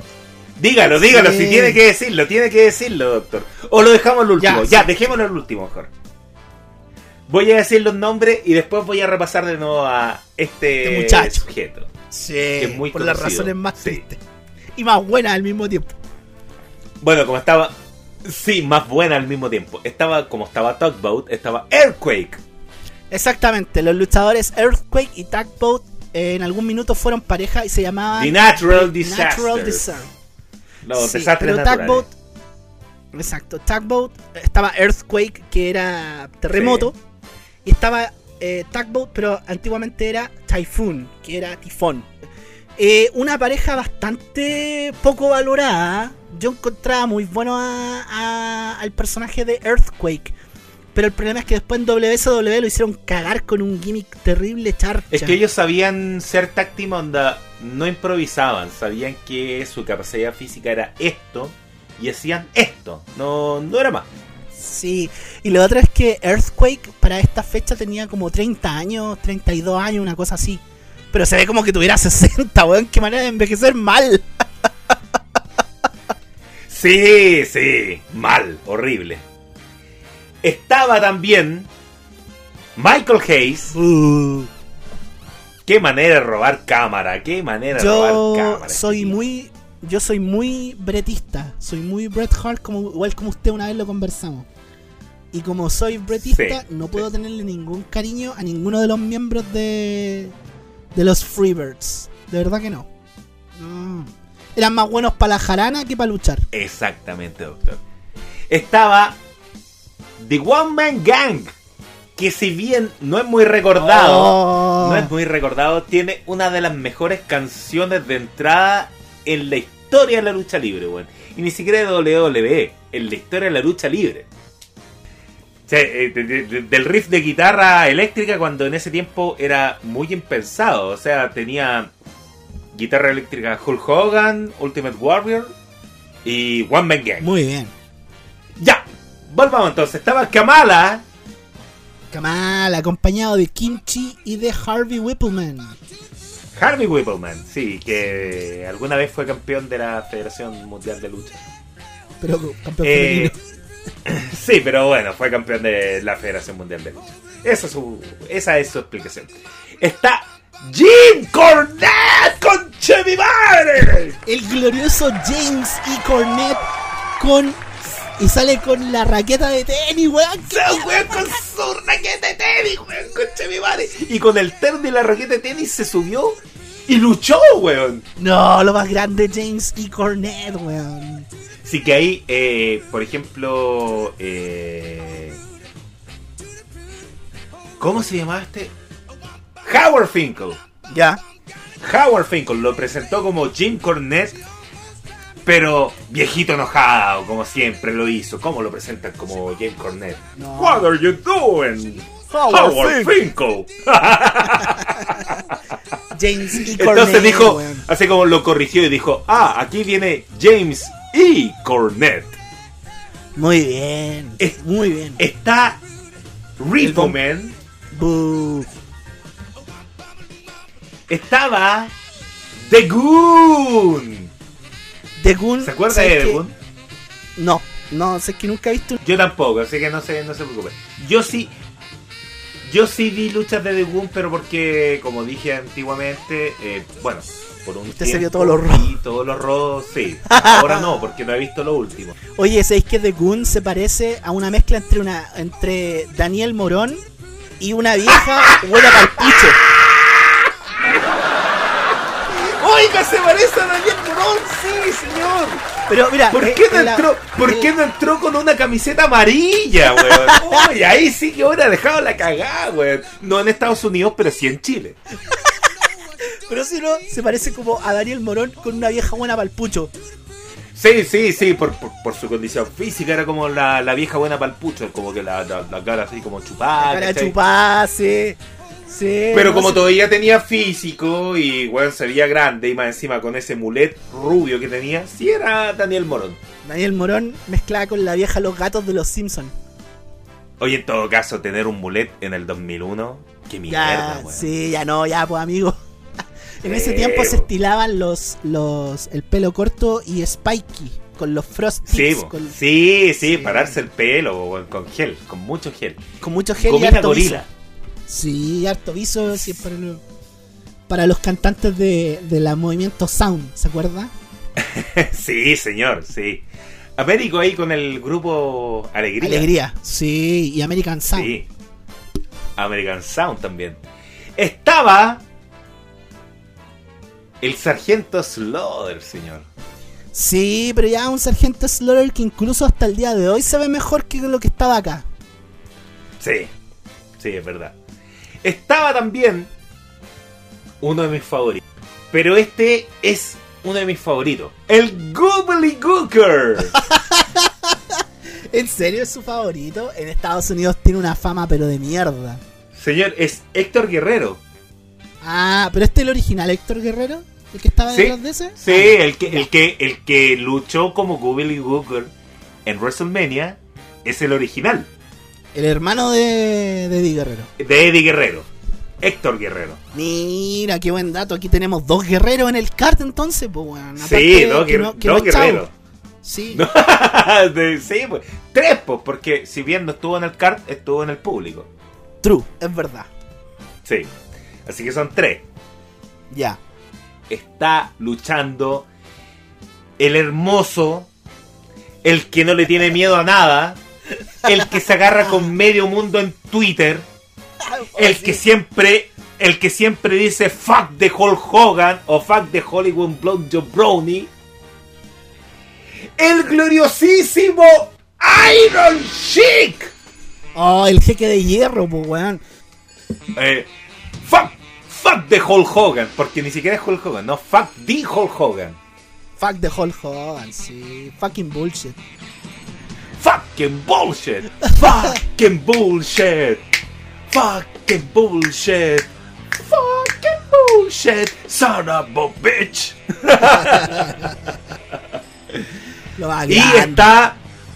Sí, lo más grande es el Iron Chic. Este, este podcast es Iron Chiquista. Iron Siempre. chiquita, sin duda. Sí, sí. Sí, sí. Si no fuera Iron Chiquista, este podcast no existiría. No, no, no, no. El Iron Chick nos tiene sentado acá hablando de lucha libre. Cuando fue el último mundial, el del 2018, que nosotros no lo vimos con mucho cariño porque no estaba Chile. Había un partido en el grupo, creo que eh, Irán fue un al- gol nos faltó, conche mi madre. Un gol nos Ah. faltó para ir al mundial, weón. Un Bueno. gol, weón. En ese mundial jugó la selección de fútbol de Irán. po. Sí, sí. Y yo me acuerdo que estaba en una estaba en mi trabajo en ese tiempo y éramos muchos, éramos bien futboleros.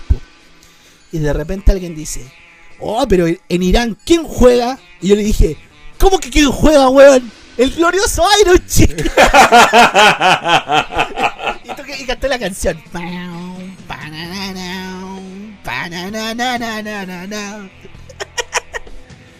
Bueno, y la cosa es que también Tugboat. Y dígalo, dígalo, dígalo, dígalo, dígalo.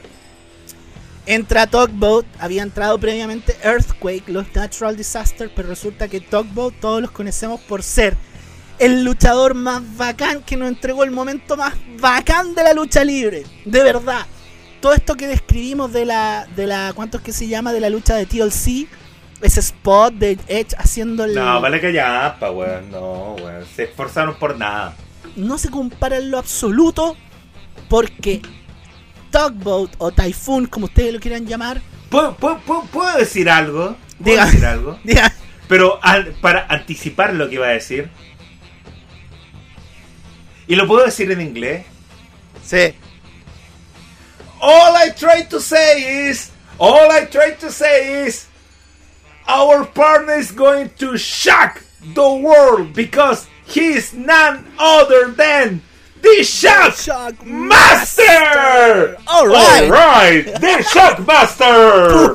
Y Oh, have to say is, all I have to say is, our partner is going to shock the world because he is none other than the Shock Master! All right! The Shock Master!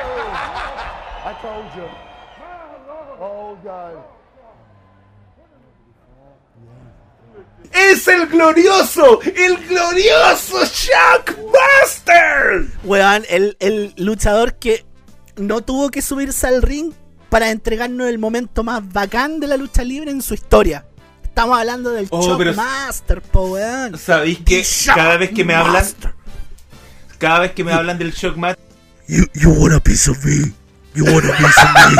Come and get it. You want a piece of me? Pero la cosa es que Ollie Anderson tenía que ser esa voz. Y.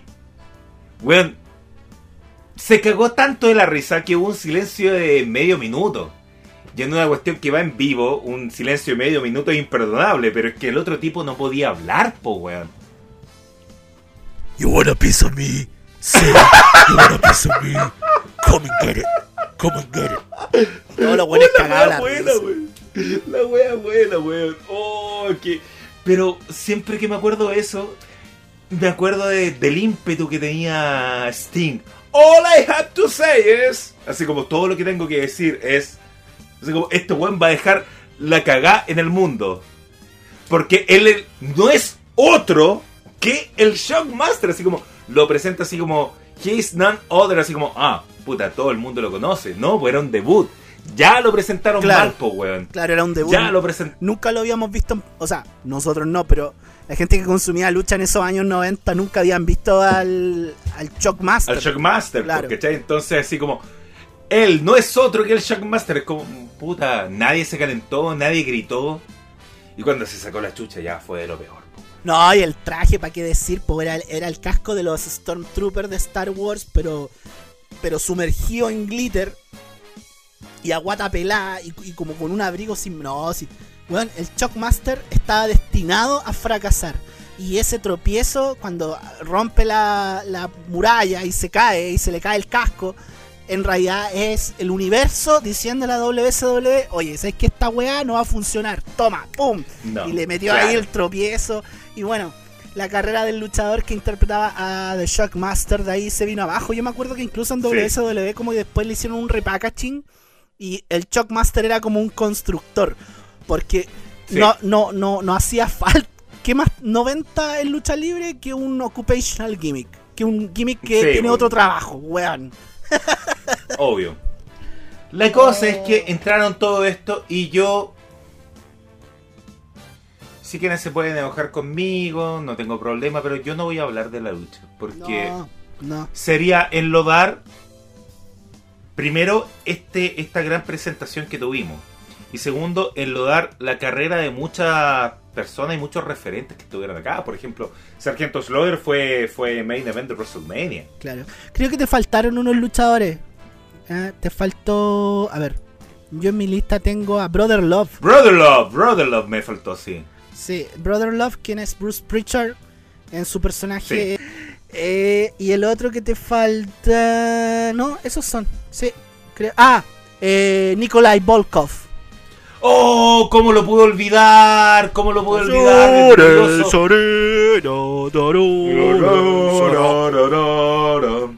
Oiga, ¿cómo lo pudo olvidar? Le pido disculpas. ¿Sabe que Yo no hago más este programa. No, No, sé. dele nomás, si un error lo puede cometer cualquiera. Y que eran muchos nombres también, eran Era muchos mucha nombres. gente. Me mareé un poco con, con los nombres. La cosa es que, como dije, no voy a hablar de la lucha porque sería humillar, por ejemplo, a Nikolai Volkov, al, al Iron Sheik, al Sargento Slaughter, a- por mucho que nos caiga mal, Michael Hayes, que también marcó mucho en la historia de la lucha libre, ¿cachai?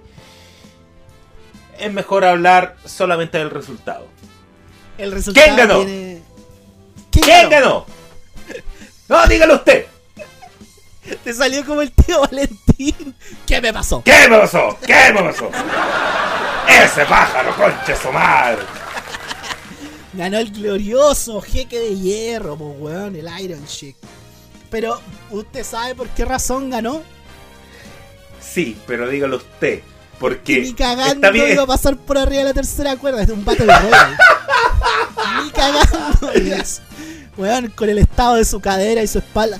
Pero la forma en que camina el Iron Chick, pues weón, como que cogía de las dos patas, porque ya la cadera y, y la espalda la tiene en un estado bien, bien pésimo. El, el, bueno. icónico dicho de. de. de Bobby Heenan cuando suena la música del Iron Chick, ¿no? Sí, sí. Así que bueno, lo voy a hacer corte, voy a dar mi evaluación con esto. Sí. Porque no importa la lucha, importa haber visto estos nombres. Y por mucho que haya sobrado de Kun y cosas así, puta. No, es que esto, esto es la perfección. Si de verdad esto es mejor que Stone Cold contra la Roca. Así que yo a esto le doy el Brasil 2002. Oh, qué bueno. De verdad. El Brasil 2002, weón, puta. Rivaldo, Ronaldo, Ronaldinho. Ese gol de Ronaldinho a Inglaterra El con Mundial. un tiro libre que pegó una comba, que pegó una comba que, que- que es demencial. Exactamente. Exactamente. Ese, ese Brasil. Muy ese bien. Las viejas glorias, ¿no? Que ya a esta altura son viejas Sí. glorias, pero en su tiempo la descosieron. Vamos con la siguiente lucha, ya nos van quedando dos luchas para cerrar este WrestleMania que tuvo 11 luchas. Un car- a mí se me olvidaba que el car era bastante extenso en cuanto a número de luchas, la verdad. Esta es la lucha que WWE no quiere que sepas que existió hasta antes de WrestleMania 27, ¿no? El Undertaker enfrenta a Triple H, pero ¿cómo? Si ya revisaron esta lucha, pues tienen un, un capítulo de WrestleMania 28, weón. Pero ¿cómo? ¿Qué, qué me están diciendo otra vez? ¿Otra vez estos dos? ¿De qué me están hablando? Bueno, sí. Previo a esa histórica lucha en WrestleMania 27 y 28 respectivamente, estos dos ya se habían enfrentado en una lucha en WWE. ¿Ya? Sin embargo, no tiene los matices más épicos que tuvieron esas luchas de los WrestleMania eh, 27 y 28, ¿no? Esta es una lucha más que, más que nada por venganza y por poner a dos, Sí, a dos luchadores tulones, como dice usted, eh, en el car. siempre, siempre. No, acá tenemos a los muchachos. A los muchachos Undertaker y Triple H. Triple H eh, había cerrado su histórico storyline con Stone Cold Steve Austin en el pay-per-view previo a este, que fue No Way Out 2001, en una lucha que duró 40 minutos. El histórico Three Stages of Hell, las tres etapas del infierno, ¿no? Ese, eh, eh, que, que- que injustamente poco recordada. Ese, ese No Way Out yo lo encuentro súper bueno, man. A mí me gusta. Es parejo, mucho. o sea, Sí. ni siquiera es parejo. Eh, eh, eh, niveló para arriba ese No Way Out. Sí, Mira, ¿sabes que Yo diría que todos los pay-per-views del primer semestre del 2001 son buenos. Todos. Ese Royal Rumble, ese No Way Out, este WrestleMania que estamos viendo. E injustamente Backlash y Judgment Day son buenos pay-per-view. La gente lo- Sí. lo- no les tiene tanto cariño porque ya... Puta, me estoy saltando el final de este programa, pero ya para esa época Stone Cold Steve Austin ya no era favorito del público, al menos dentro de la narrativa WWE, porque el público decía otra cosa. Entonces, como que la gente le tiene mal a esos pay-per-view, pero yo diría que la primera etapa de pay-per-views, de la primera línea de pay-per-views temporales en el año 2001, son todos muy buenos. Después vino el ángulo de la alianza y anduvo como arruinando un poco la cosa. Bueno, ya un día hablaremos de eso. Bueno, Por entonces... favor, me, me gustaría, weón, mucho. Sí, por supuesto. Entonces, tenemos al Undertaker y a Triple H, ¿ya? El opening package muestra la rivalidad entre estos dos que es muy gangsteril, ¿eh? a mí me gustó porque aparte tenemos al Undertaker, este es el debut de la persona del gimmick del Undertaker como American Badass en WrestleMania. Este es el primero que vemos bajo este nueva persona. Porque hasta. El primer Undertaker que vieron muchos. Exacto, exacto. Antes antes de esto teníamos al Undertaker. Más Undertaker, ¿no? el hombre muerto. Claro. Pero acá es otro personaje muy gangsteril. Eh, el Undertaker de esta época inspiraba miedo por lo choro que se veía, ¿cachai? Al menos en cuanto a, lo que nos ponían en pantalla. Eh, Stephanie levanta una orden de alejamiento sobre el Undertaker. Ya, ese es como lo que se desarrolla dentro del storyline. Eh, y William Regal le niega al Undertaker la oportunidad de enfrentarse a Triple H en WrestleMania. Sin embargo, Kane rapta a Stephanie, ya porque la orden de alejamiento era contra el Undertaker, y amenaza con lanzarla de un segundo piso. Qué terrible eso, qué terrible, porque más encima. Stephanie, ¿sabéis qué? Gritaba, pero gritaba en serio, porque quizás vio para abajo así como, puta, si este weón se le, se le cae un poco la fuerza, puta, me muero, ¿cachai? Y era como, ¡ah! A este gol se le llega a parar una mosca en la cara, cagué. Cagué, claro. Y bueno, y la tiene ahí en levantamiento militar en un segundo piso. Mientras llega William Regal, quien era el comisionado. Entonces el Undertaker le dice que la única forma de bajarla es si él dicta una lucha entre el Undertaker y Triple H para WrestleMania, lo cual Regal acepta. Esto envejecido mala, esto de raptar a las mujeres, la verdad no, no, no me gusta un poco. No, pero ¿sabe qué? Tuvo, tuvo, tuvo su, su explicativa, porque yo me acuerdo de ese capítulo. Y era como. Eh, hubo un juego de palabras ahí, porque onda. No, por favor, eh, put it down. Put her down. Put her down, put her down. Es como, give me my WrestleMania match. No, no, es que, ok, put her down, ¿cachai? Pero era como así como, ponela abajo, así como, déjala, claro, bájala, bájala, bájala. Y es como, no, hasta que me dé mi lucha de WrestleMania. No es que no puedo. Ya, bájala, le decía Kane. Y Kane estuvo a punto de tirarla, ¿cachai? Era solamente para darle el juego de palabras. Muy bien, excelente. Entonces tenemos una lucha entre estos dos, ya. Una lucha un poco oscura, considerando las luchas de WrestleMania entre estos dos. en- Poco recordada, poco recordada. Injustamente, pero poco recordada. Así es. ¿Ya? Eh, me llama la atención que en la narrativa de los comentaristas en WWE no hacen, en este caso Paul Heyman y, y Jim Ross, no hacen ninguna alusión verbal al streak. ¿Ya? Solamente dicen que el Undertaker nunca per- ha perdido en WrestleMania. Entonces aquí... Pero el- es que eh, no era relevante en ese no, tiempo. no era relevante. Creo que recién como en el 2003, 2004, en esos No, no, el, el, el, el, el- ¿Cómo lo puedo decir? A ver. Contra Ric Flair, que fue WrestleMania X8, tampoco fue muy relevante, pero como que el mismo Undertaker le dio relevancia porque empezó como con los dedos. 1, 2, 3, 4, 5, 6, 7, 8, 9, 10. Y así como... Así como dijo, 10 WrestleMania ganado y hizo así como con el con la mano también, 0 WrestleMania perdía. Aparece para la presentación musical de Triple H. Y acá me hace sentido lo que tú decías. que te- Perdón. No tocaban el tema de Triple H en sus conciertos. Entonces cuando tocan el tema, como que a Don Lemmy se le anduvieron olvidando las letras. Pucha caballero. Oiga, Don Lemmy, puta, Don Lemmy. mostrando ahí un poco la hilacha. Pero se, se siento que la sacaron adelante igual. Como que pudo haber sido tirada para un chicken destroy, pero fue digno. Eh, yo que soy un poquito más músico, no, no lo encuentro así. Bueno, o sea, la banda estuvo impecable y Lenny también con, con, con el bajo, ¿cachai? Pero no le echó no le toda la letra para nada, weón. No, se lo olvidó completamente. Se lo olvidó completamente. Bueno, entra Triple H y suena la canción que define nuestra adolescencia, ¿no? El Rollin', Rollin', Rollin', Rollin'. De Limp. Bizkit para la entrada del Undertaker. El Undertaker que en, en menos de seis meses ya había cambiado la canción, po, porque te acuerdas que cuando volvió en el 2000 Kid Rock. entraba con una canción de Kid Rock, pero Kid Rock era como popular en Estados Unidos nomás, po. Sebo. Como que... Y de hecho fue como, ah, ya sabéis que estáis, estáis tirando mucho mi canción, así que le quito el copyright. Exacto. Y, y fue como, puta, ya hay que buscar una nueva canción, po. Y bueno, favor que hizo Kid Rock porque finalmente todos conocemos más al Undertaker por Rolling. Y más encima, con la popularidad que tenía Limp Bizkit del 2001, se dio toda la mezcla buena. Los años buenos del Limbiskit, ¿no? Bueno, Sí, eh, cero cariño entre estos dos cuando inicia la lucha. La lucha de hecho empieza en ringside, agarrándose a combo al tiro. O sea, me tiene sentido, pues si venían como de una rivalidad, eh, no tiene sentido de que empiecen con eh, toma de árbitro. O sea, aquí esta No, lucha pues, es morrera.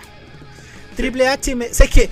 Me da risa porque, viste que tú describiste en la lucha de, de los McMahon que habían roto la mesa de comentarios con el codazo de Shane. Oh, sí, esto es, esto es triste. Ya, dele nomás, dele nomás. La mesa la reemplazaron por una de las mesas que se ocupaban en las luchas, en la lucha de TLC. Y ahí pues le pusieron los monitores a Carlos y a Hugo. Y de repente, el Undertaker le pega un golpe a Triple H. Triple H por venderlo salta hacia la mesa y la rompe. Qué triste, qué triste. Oye. Puta cero cariño para el equipo de comentarios en español en esta época. Bueno, ya está ahora. Exacto. en el ring nuevamente, ingresan al ring ahora, eso sí, Triple H eh, le aplica el rodillazo, pero el Undertaker no lo vende. O sea, Undertaker más clásico que no selling, ¿no? No vende Claro. ni una wea. Taker entonces empieza a dominar con varios golpes, ¿ah? varios golpes de puño. Recordemos que el Undertaker ahora ocupa estos guan- estas guantinas que te protegen lo- los nudillos, ¿cachai? Cosa que en su personaje del, del hombre muerto como que no lo hacía tanto salvo al final. Al final de su No, y etapa. ahora, ahora, ahora cambió su etapa, o sea, su estilo de lucha. Ahora, ahora es Braulio, como le digo con mi amigo. Sí, pues porque el Undertaker, más del hombre muerto, más del gimmick del hombre muerto, de hecho hasta se movía más lento, pues. Este Sí, es como el Undertaker ya mucho más, con un tren de pelea mucho más heavy, que no obedece, digamos, a su, a su apariencia física. Y es mucho más energético y activo, entonces como que se va olvidando incluso hasta del estilo de lucha del hombre muerto, ¿cachai? Pero está bien, está bien, está bien. Es aplaudible porque es otro personaje, así que tiene que ser otro luchador también arriba del ring. Exacto. Eh, le aplica una catapulta y un power slam. Triple H se recupera con puños, lanza a las cuerdas al Undertaker y este vuelve con ese lazo volador que, que no era tan prolijo, ¿ah? pero, pero sí que para un tipo como el Undertaker se veía bien. Lo hemos, lo hemos comentado no. antes. Sí, a mí nunca me gustó ese, ese lazo al cuello. Sí, es que no era muy... Pero, pero, no era muy pero es un clásico. sí, sí, eh, es un clásico. Es un clásico. Taker juega un poco con el público, le aplica el old school, lo tiene listo para, digamos, subirse a las cuerdas, pero Que aquí, que aquí adquiere el nombre de Old School en este personaje del Undertaker, porque antes solamente era como, ay, camina por la tercera cuerda. Claro. Nunca tuvo, nunca tuvo. Ya, lo toma entonces, se sube a las cuerdas, lo tiene por el brazo, pero Triple H lo derriba desde el esquinero. Que me gusta siempre eso cuando le hacen un counter al, al old school. Exacto. Triple H domina largo a partir de ahora. ¿ah? Ya Eh, le hace un, eh, una neck, varias variantes de neck breaker. Ya le da una serie de golpes de puño, unos codazos. Mike Kyoda es el árbitro que está arbitrando esta lucha. Y de repente Oh, qué triste esto, qué triste. Yo sé lo que va a decir. Ya, Mike ya, ya, dele empuja nomás. a Triple H porque este le estaba reclamando. Y después de una serie de pinfalls, ya que no pasa nada, porque Triple H como que lo cubre, cuenta Mike Kyoda, llega a dos. Cubre, cuenta Mike Kyoda, y así se van un largo rato. Y eh, Triple H se cabrea con el árbitro y, y lo empuja, y Mike Kyoda lo empuja de vuelta, po, weón. Eh, Triple H tiene un problema con los árbitros, los odia a todos, weón. Sí, parece, ¿eh? sobre todo en este tiempo. Sí. Eh, esto genera un opener para que Taker contrarreste eh, desde el suelo y le empieza a pegar con los puños. Triple H eso sí lo neutraliza. ¿Ya? Pero ese dato es importante. Hay interacción entre el árbitro y Triple Triple H va por el pedigrí. ¿Ya? Lo engancha.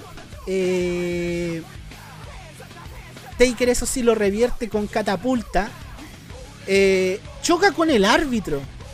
Pero sabes que el árbitro no muere aquí. Como que choca con el árbitro. El árbitro como que lo aguanta. Se Taker, vio como enredado esto. sí, Taker lo recibe. eh, a Triple H y le aplica el chokeslam, le aplica la garra en contralona, le hace la cuenta, la cuenta no llega a 3, se sacude Triple H y Taker se enoja y ataca al árbitro y le hace un codazo, le aplica un codazo en el suelo.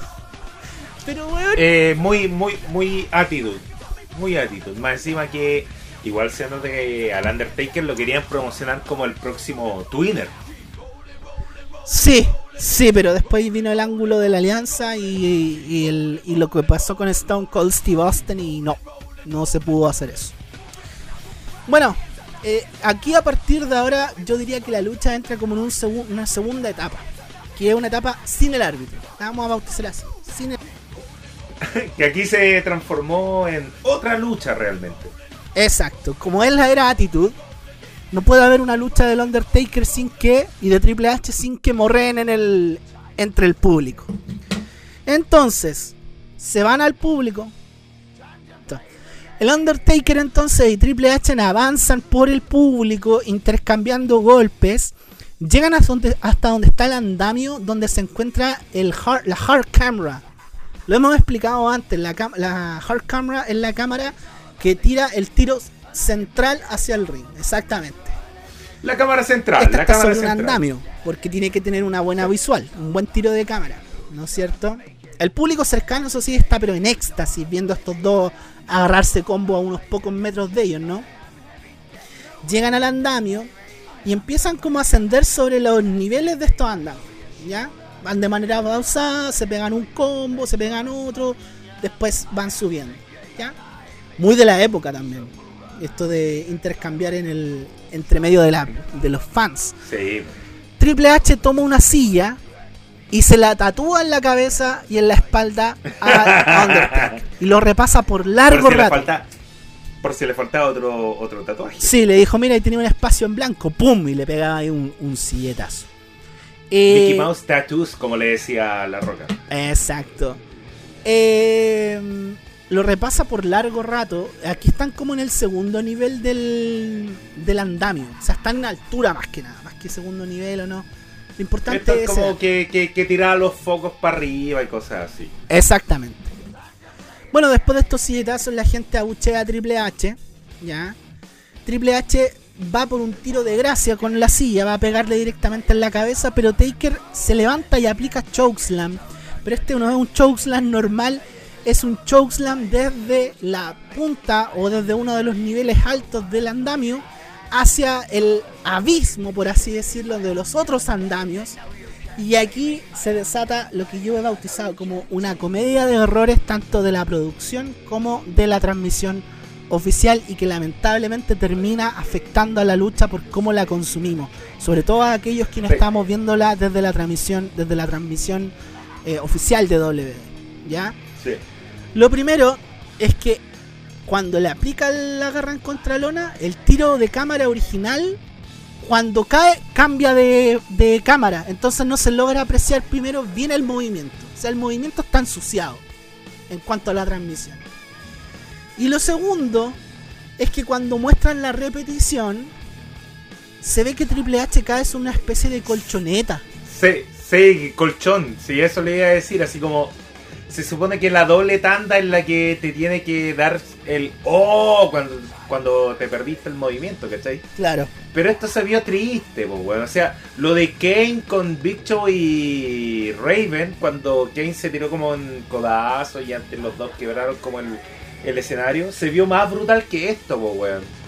Y eso que ya ese tenía sus props, po, o sea, se veía que la, que la superficie que atravesaron era como débil, ¿cachai? Pero acá Sí, es po. peor porque se muestra el tiro de cámara y se ve como el colchón incluso de otro color, es un color blanco, ni siquiera tuvieron por último, oye, pongamos esta weá, le, pongámosle algo negro para que no se vea mu- no se vea tan bien en la cámara. O no se vea, o no, no, o no se vea tan prístinamente que un colchón. Y esto termina ensuciando el momento, diciendo que termina ensuciando la lucha más que nada por las dos personas que están luchando. O sea, esto no es una lucha de un undercard, no es un Perry Saturn contra un Jerry Lynn, el Undertaker y Triple H. ¿Cómo no tener un poquito Claro. ese ese tino, cierto yo? Pero puta, estaba el Undertaker, por último, pónganle un poco más de voluntad en la producción, pues, weón. Bueno, no solo eso, el Undertaker al ver que lanzó a Triple H sobre una colchoneta, ¿no es cierto? Lamentablemente, Taker se lanza con un codazo, ¿ya? Pero siento que esto tampoco le hizo, no arregló nada porque se ve que caen en una superficie súper acolchada. Así Mm. que, puta, qué triste, weón. Qué triste la weá. Sí, pues yo me acuerdo, mira, un, un pequeño paréntesis ahí, me acuerdo haber visto en un Armageddon 2007, 2006, no me acuerdo. Una lucha de Ken Kennedy contra el Undertaker. Y Kennedy como que lo tiró a una altura más o menos. Al Undertaker se notó que habían colchones abajo. Pero primero, la caída fue de una parte de mucho más altura y el Undertaker estaba mucho más viejo, ¿cachai? Y segundo, que se preocuparon en que hubiera colchón, pero no sé, pues como una lona abajo, bien estirada para que él cayera blando, pero que no se diera la impresión para el público de que él cayó blando, ¿cachai? O sea, yo me di cuenta por, por, por viejo culiado nomás, pues, ¿cachai? ¿cachai? Claro, pero eh, puta, protegieron al Undertaker y protegieron el espectáculo. Aquí no protegieron a Triple H y no protegieron el espectáculo tampoco. Sí, po, eso es lo que quería llegar. O sea, aquí no se trata de que queremos verlos caer en el cemento y, y morir. No, si no se trata de eso. No, Pero si van a hacer este tipo de spot, hay que proteger un poco lo que estáis vendiendo y darle un... Si lo, lo estáis haciendo pasar por realismo, preocúpate que todos los props de seguridad que estén no sean tan evidentes para el público. Y lamentablemente aquí se rompe la cuarta pared, pues, y, y, y- y era triste, ¿sabéis por qué también era triste, weón? Cuando yo vi este evento, estaba esa típica discusión que era, no, si la lucha libre es falsa.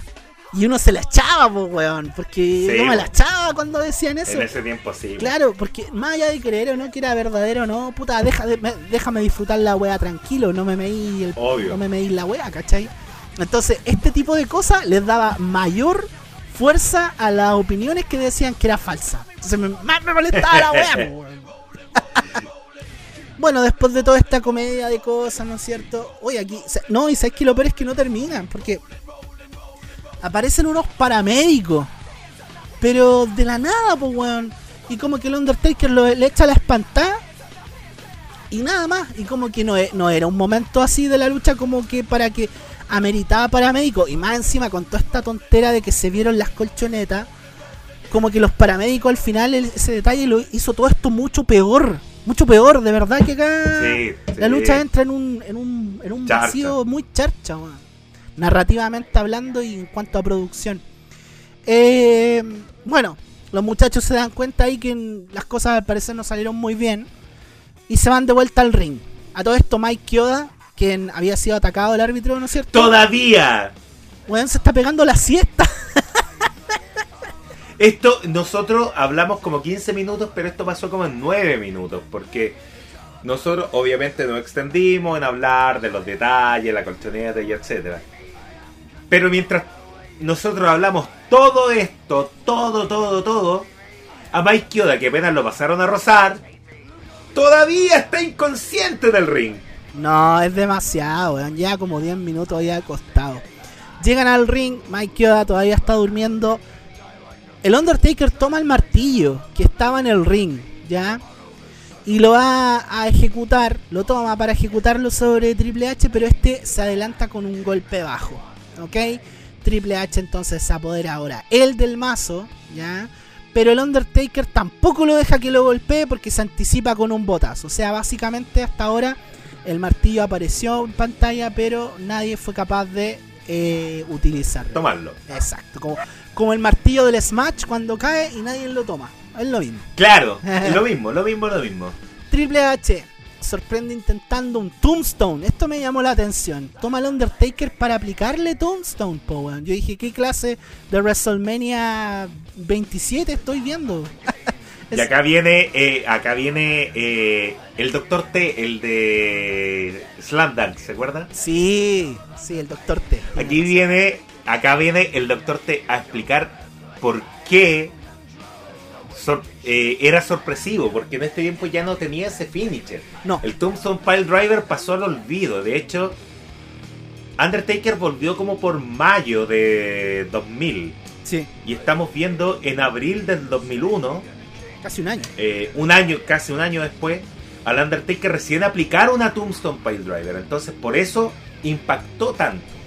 Sí, pues de hecho hasta Kane tampoco hacía el Tombstone en esta época. Entonces como que el movimiento estaba muy en el congelador por parte de todas las personas que, que lo ocupaban o se les relacionaban, claro.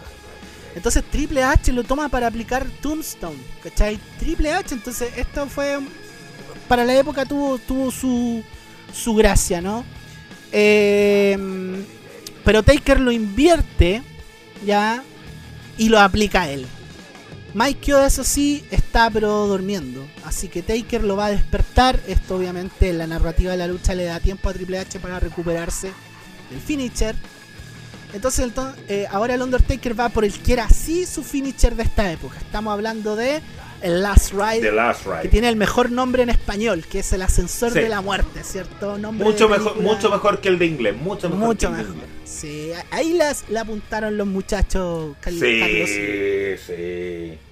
The Last Ride, ¿qué es esa weá, weón? El último Ni paseo. siquiera si lo decimos en, Claro, ni siquiera si lo decimos en, en español suena bien, No. po, weón. El ascensor de la muerte sí, po. Sí, te subía, te bajaba drástico. Sí. Y la muerte, po, Te subí al ascensor, te morí. Aparte que la muerte, aparte que la muerte eh, históricamente ha estado ligada al Undertaker. De hecho, Exacto. ahí tenía el Deadman Inc. ¿Verdad? Sí, señor. Eh, lo toma para el Last Ride, pero cuando lo levanta Triple H se sube, pero con el mazo en la mano. ¿Ya? Y cuando lo tiene en la punta, ¿no es cierto? Para aplicarle el bombazo, Triple H lo golpea con el mazo que llevaba en la mano.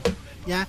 Pero Ahora sí- directo. Sí, directo a la cara, sin mucha protección. Mike Kyoda despierta, hace la cuenta, pero la cuenta Sí, llega qué bueno, po. Lo despertaron de la siesta, po, Sí, estaba durmiendo el hombre ahí, está, se había tomado una cerveza en el, en el trabajo, a lo Homero Simpson, Eh. ¿no? Escuchando a Mar Azul. Escucha. Mike Kyoda hace la cuenta, llega a 2. El Undertaker se pone a sangrar en este momento. Ya aquí tenemos harta sangre emanada por el, por el hombrón. Triple H eh, lo toma, lo acerca al esquinero, se sube a la segunda cuerda y le empieza a picar puños, pero todos sabemos que esto es una trampa, ¿cierto? Nunca Obvio. Triple H ha aprendido de que esto no se le puede hacer al Undertaker. ¿Por qué? Porque él te va a tomar y te va a aplicar el ascensor de la muerte. Y eso pasa. Lo toma, lo levanta. El ascensor de la muerte, a diferencia de otros bombazos o otros powerbombs, tenía esta gracia que tomaba al luchador como de la ropa. Entonces le daba como un poquito más Sí. de hang time en el, en el, en el aire. Y hacía que el movimiento se viera un poquito más brutal que un powerbomb normal. Lo aplica, hace la cuenta, gana la lucha. Undertaker es 9-0 en WrestleMania, 9 victorias, 0 derrotas. Así que eso, la lucha eso sí tiene una mancha tremenda que tiene que ver con todo esto, esta segunda parte donde fueron a interactuar hacia el andamio, en términos de producción no se vio bien, mancha mucho la lucha. Y lo otro que pasa con esta lucha es que es injustamente comparada con las luchas que Undertaker y Triple H tendrían en los WrestleMania 27 y 28. No, no hay comparación absoluta. Eso- eso pasa, po. Dos luchadores maduros, weón. muy maduros y, y muy conscientes de lo que estaban haciendo. Eh, entonces, si yo, yo esto hice para dar la evaluación, comparadas las tres luchas, la de WrestleMania 27, WrestleMania 28, que pueden ver, en- que pueden escuchar en nuestro capítulo de WrestleMania 28, sí, que está en el. Sí, archivo. señor. Ahí me, ahí me pegó un disclaimer. Y esta lucha de WrestleMania 17, esta, es la más baja. Y por eso mismo, Obvio. y por eso mismo mi evaluación para esta lucha es la siguiente. Como está el Undertaker y hablamos de Limp Bizkit, esta lucha yo la doy la discografía de Limp Bizkit después del Chocolate Starfish. ¡Oh, la wea mala! ¡Oh, la calificación fue mala! ¡Oh, Dios Porque mío! mira, mira, el, el- el disco de Limp Bizkit, el Significant Other, bueno. Insignificante. El- ese, claro, el Insignificant Other, bueno. El Chocolate Starfish, buenardo. Todo lo que vino después, malísimo. y ahí estamos. Entonces WrestleMania 27, eh, Insignificant Other, 28, el Chocolate Starfish. Todo lo que vino después, esta lucha. Qué bueno que puso primero al Insignificant Other, de verdad. Buen Es mi disco. disco favorito. Buen disco, Mi disco sí. favorito. Yo tenía el cassette. Y Imagínense. Yo tuve el CD, Ya. el primer CD que tuve en, mi- eh, eh, eh, en mi vida, de hecho original. Comprado en la feria del disco. Oh, sí, yo tenía el Chocolate Starfish, pero ¿sabe dónde lo compré? Esta referencia más oscura. Lo compré en Musimundo.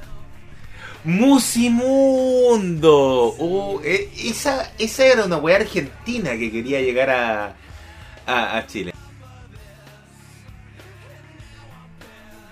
Bueno, ahora empezamos con el main event y bueno, este main event tengo que tengo que incluso cambiar un poco la voz porque tengo que ser un poco más serio y tengo que tengo que decirlo con un tono más profundo porque esta es una lucha tan tan histórica que marcó la vida de los que la vimos en directo y marcó un precedente para la gente que lo vio en retrospectiva, que lo vio después, que no tuvo la fortuna que tuve yo o el doctor Pablo de verla en su momento. Para mí esta lucha de verdad alcanza un pináculo que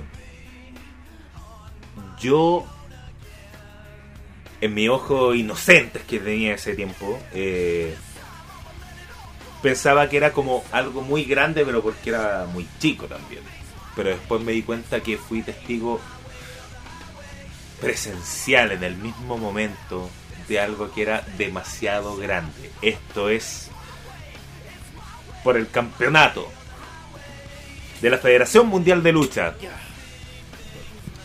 el campeón The Rock contra Stone Cold Steve Austin. Una lucha que- Bueno, después de la intro que hice, doctor, Estuvo yo buenísimo. creo que usted, también está de acuerdo porque de verdad yo, yo, yo pienso que esta lucha es tan grande que de verdad cuando nosotros éramos chicos no lo vimos tan grande, vimos una más pero como con un- un- unos niveles más elevados de violencia, ¿cachai? Pero no pensábamos que estábamos viendo algo tan trascendente en la historia de la lucha libre mundial. Lo es, lo es perfectamente porque, bueno, eran los dos iconos de la lucha libre. O sea, cuando nosotros hablábamos de lucha libre, ¿quiénes eran? Eran Stone Cold, Y La Roca, Y La nadie más. ya. Nadie más jugaba. estaban Triple H, estaba el Undertaker, estaba Kane, pero estos eran los dos que estaban en el pináculo. Y pasa un poco también que La Roca siento que acá en Chile tenía más admiradores porque la época gloriosa de Stone Cold como que no la vimos tanto. No la vimos. Claro. No, no. Claro, pero sabíamos quién era. Y en cambio en el 2000, cuando la lucha libre agarra vuelo en las transmisiones de la red, La Roca era quien mandaba. po. La Roca era el más bacán, Sí. La Roca era el main eventer, fue campeón mucho tiempo en el año 2000. Entonces, yo siento que el fan chileno de la época es más en ese tiempo pro rock que Stone Cold Steve Austin. Pero el tiempo, Yo tengo, yo, con el tiempo yo me fui dando vuelta más hacia donde el peladito. yo también me pasó lo mismo, pero yo tengo el tatuaje de la roca en el, en el brazo del toro, ¿se acuerda? Mire, ahora que estamos en confianza y han pasado los años, harto feo era el. Sí, era feo, sí, sé que me lo tengo que o arreglar o tatuar, pero eso lo vengo diciendo como por más de 15 años. Yo me hice ese tatuaje, yo me hice ese tatuaje a los 13 años y fue con un amigo que también tenía 13 años. No sé Entonces cuánta le estaba gente aprendiendo. en Chile ha dicho eso en su vida. No, este tatuaje es feo, pero me lo hice cuando era adolescente. No, pero es que este de verdad me lo hice a los 13. No, sí sé. No, sí, no lo dudo. Pero hay un montón de gente que, que, que- que tatuarse en, lo- en- en los 2000 era como una wea muy muy subversiva, era una wea muy Sí, antisistema. Ahora todos los buenos se tatúan, qué gracia tiene. Esta lucha es muy buena. cumple, de verdad cumple con el deseo de el niño, así como convénceme. Ya, hay, sí, ya, hay violencia, hay mm, tipos musculosos. Y se me olvidó nombrar el, el- factor de la sangre, hay sangre. Entonces uno se enamora. Oye, sí, y lo otro importante es que, como lo habíamos dicho, son los dos iconos de la era Attitude. Los dos que cuando Shawn Michaels eh, se va de WWE en el 98 y coronan a Stone Cold Steve Austin, La Roca pasa a ser su némesis pivotal, a pesar de que tuvimos Sí. a Mick Foley, tuvimos al Undertaker, tuvimos a Kane. Como que estos dos tomaron la batuta cuando Bret Hart y Shawn Michaels abandonan la compañía dando un final a la New Generation para dar paso a la era Attitude. Entonces para mí tiene ese valor agregado porque ya el Undertaker, pero el Undertaker lo, es, es una permanente en WWE. Es un, es un transversal. Exacto, un transversal. Tenemos a Kane, pero Kane es como em, el nacimiento de Kane y su creación está muy ligada al Undertaker. Entonces es como difícil a veces un poco separarlo, a pesar de Claro. que después lo harían muy bien con él, ¿cachai? Y, y tenemos a em, Triple H. Triple H, que a Triple H le costó al inicio. Le costó, Le costó. porque venía saliendo de un, de, de- de un personaje demasiado fan favorite para pasar a un personaje muy rule breaker. Exacto. Y teníamos a los luchadores que estaban ingresando a WWE como Angle, como Jericho, como Benoit, que ellos ya que capitalizarían más hacia el futuro. Ellos estaban llamados un poco a ser, digamos, el post de la era Attitude y, y lo fueron, sin, sin duda. Entonces acá esto- esta lucha define una era, siento yo. Ay, ay, ay. De hecho, dan ganas de hasta comentar lo- lo- los ingresos de los luchadores. Muy bueno. Eh, si pudiese comentar eso, yo te diría el público más pro Stone Cold que La Roca. Porque este igual estamos en Texas. Obviamente, en Texas, en Texas, ¿cachai? Claro. Antes de eso, eh, Howard Finkel dice que esta lucha es sin descalificación. Y a todos los pilló descolocados, porque esta era una lucha tradicional y normal. La cosa es que entre Stone Cold y Stone Cold, pero de verdad aquí es que no puedo creer cómo la arena casi se viene abajo. Yo me acordé porque más encima hubo como mucho movimiento de gente, hubo gente que saltó, ¿cachai? Aquí en el, en el pre-show eh, no salió Stone Cold, no salió La Roca, los cuidaron, los protegieron, ¿cachai? Entonces, la gente necesitaba verlo, si fue por lo que pagaron, o sea, por mucho que hayan luchado bacán, la TLC, por mucho que hayan sido bacán en las otras luchas, ¿cachai? No, no, la gente pagó por esto.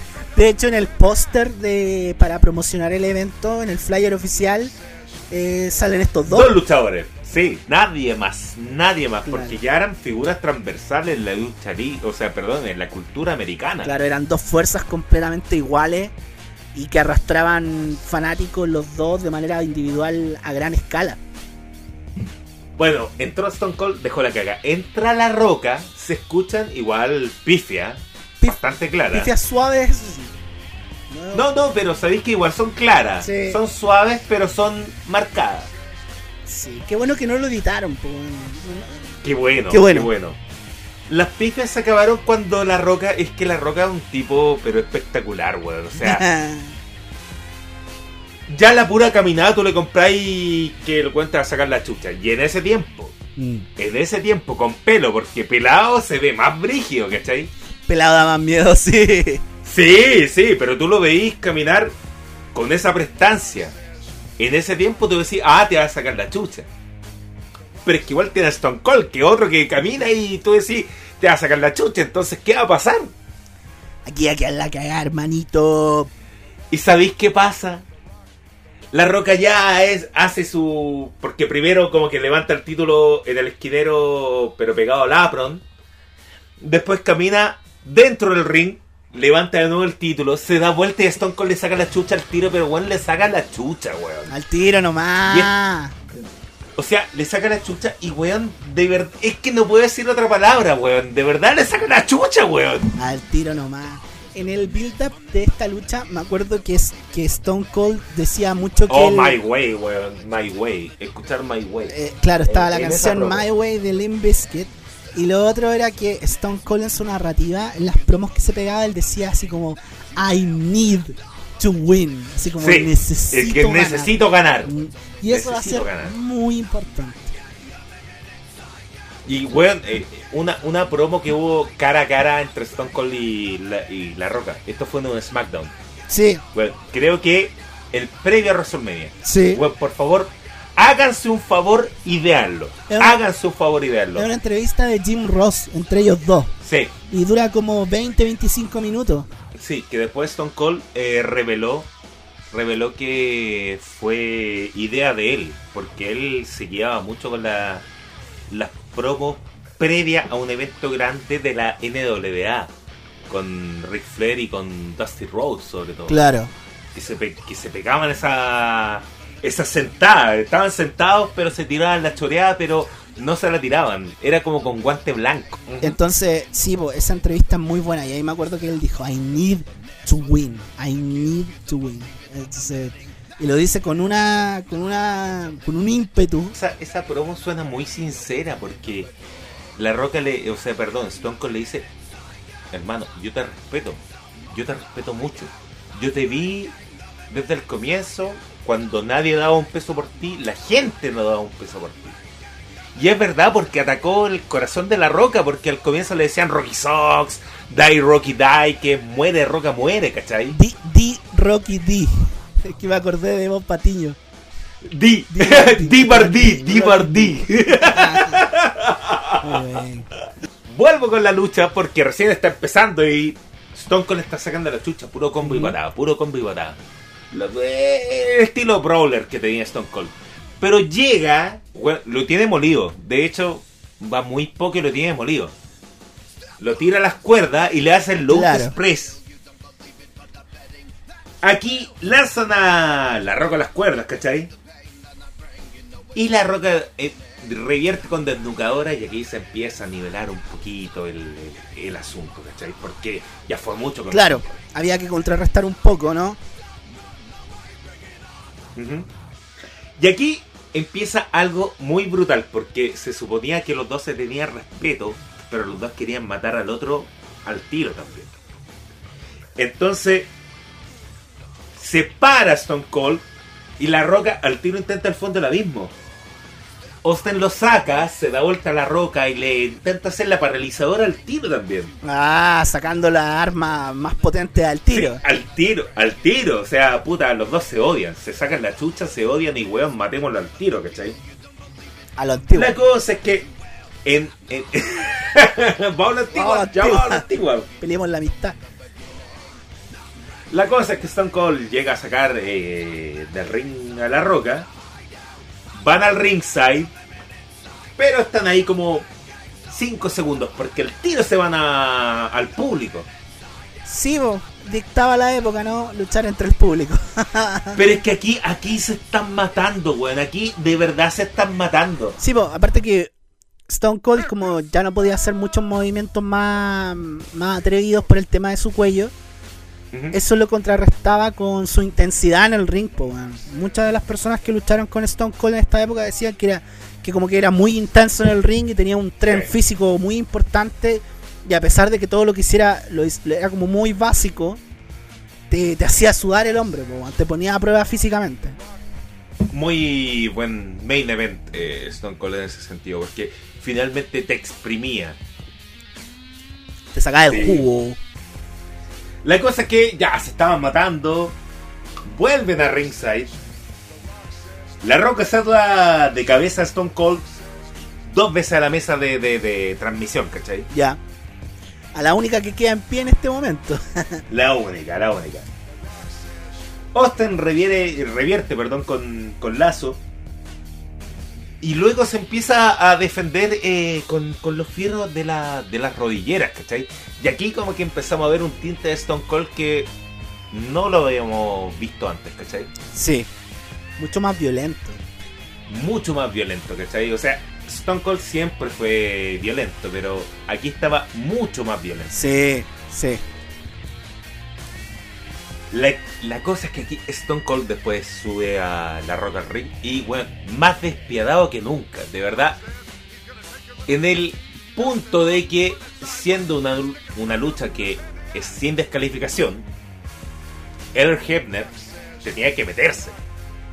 Stone Cold empieza a aplicar, o, o sea, lo tenía al esquinero, a la roca, weón, y le hizo un superplex. O sea, es, un- es una weá que más encima super entrada en la lucha, los primeros 5 o 10 minutos, weón, y aplica un superplex. Nunca había aplicado un superplex, weón. Excepto contra, no sé, Bret Hart. No, yo hace rato que no lo veía haciendo este tipo de movimientos tampoco. Y Stone Cold aquí ya estaba como fuera de sí, ¿cachai? Entonces después de hacer eso, llega, se acerca al esquinero, le saca el protector, ¿cachai? Y quiere azotar, obviamente, a la roca, pues, ¿cachai? Pero la roca se adelanta y lo saca afuera del ring. Muy bien. ¿Sabes qué bueno que dijiste eso? Porque yo sentí que la narrativa de esta historia, el storytelling, está como basado como en el descenso de Stone Cold Steve Austin hacia la locura. Sí, sí, absolutamente, de verdad. Pucha, yo quiero entrar como un poquito al detalle antes de la lucha, así como que la roca estaba como calentando, ¿cachai? Calentando, arreglándose la escodera. Pero Stone Cold se ve de una forma loca, loca y desquiciada, porque llega y se ve en el espejo. Y bueno, de verdad, cuando se mira el mismo al espejo, da miedo, weón. Qué buen, qué buen dato que te tiraste, porque eso es un elemento muy común en las películas de thriller o en las películas de terror psicológico. Que es la mirada Sí. del protagonista o del antagonista en el espejo. Así como, mira, este soy yo. Este, este soy yo en mi estado más primigenio basado en la locura. Entonces como que Claro. tiene un pequeño guiño ahí, ¿no es cierto? Mm, Me, me gusta mucho. Under, perdón, De verdad, el. Stone Cold era muy cuidadoso de esos detalles. ¿Ya? Yo siempre he sentido que él es como muy cuidadoso de, de pequeñas cosas que terminan ensalzando una cuestión mucho más grande. Y yo creo que esa mirada en el espejo previa al, al previa al match es muy no es tan explicativa. ¿Cachai? No es tan explicativa, es más sutil. Sí. Y al final te, te, te hace sentido cuando ya eres capaz de ver la weá en un todo. Entonces que, bueno, estaba fuera el protector. Eh, la roca revierte con ese lazo que pegaba como para arriba, ¿cachai? Que era como raro, pero se veía bonito. Sí. Lanzan a la roca fuera del ring, ¿cachai? La roca como que se recupera, empieza a contrarrestar y llega, domina a Austin y quiere seguir insistiendo con, con la mesa de, de que queda en inglés, ¿cachai? La mesa de transmisión, claro. Exacto. Después, como no le salió en, en- en la mesa de transmisión, le quiere seguir pegando, pero en la mesa donde está la campana. ¿Ya? El timekeeper. Entonces, como. El timekeeper, exactamente. Entonces, como que quiere azotarlo, también como que se niega. Y el Hebner nuevamente hace como ya, empieza a aburrirte un poco, pues, weón. Ya en una parte estuvo bien que te metierais, pero aquí te estáis metiendo mucho, pues, weón, ¿cachai? Para tu Llega y como que empuja la, claro, empuja la roca a- hacia atrás, po, güey. Y es como, ¿qué güey estáis haciendo? De hecho, la roca le pega al Hebner. Pobre árbitro. Pero yo, ¿sabéis que yo creo que le pegó de raya, weón? Porque, claro, vio que quería ser muy figuretti dentro de la lucha, weón. Y fue como, puta, ¿sabéis qué? Ándate a la chucha, weón. Muy bien. La muy lucha bien. de los dos, weón. Sí, Sí. no te metáis. Pero mientras se distrajo la roca, Stone Cold pescó la campana y le pegó con la campana en la cabeza, weón. Buenardo. ¡Lo mató! ¡Lo mató, weón! Sí. Stone Cold mostraba mayor decisión al momento de atacar, que también está Sí. ligado a todo esto que hemos hablado del descenso en cuanto a su estatus de, de- de locura, ¿no? La, la cosa es que la roca está sangrando, weón. Y aquí igual hubo un botch. Porque la roca estaba como encima de la mesa de transmisión. Y aquí se tenía que venir un spot.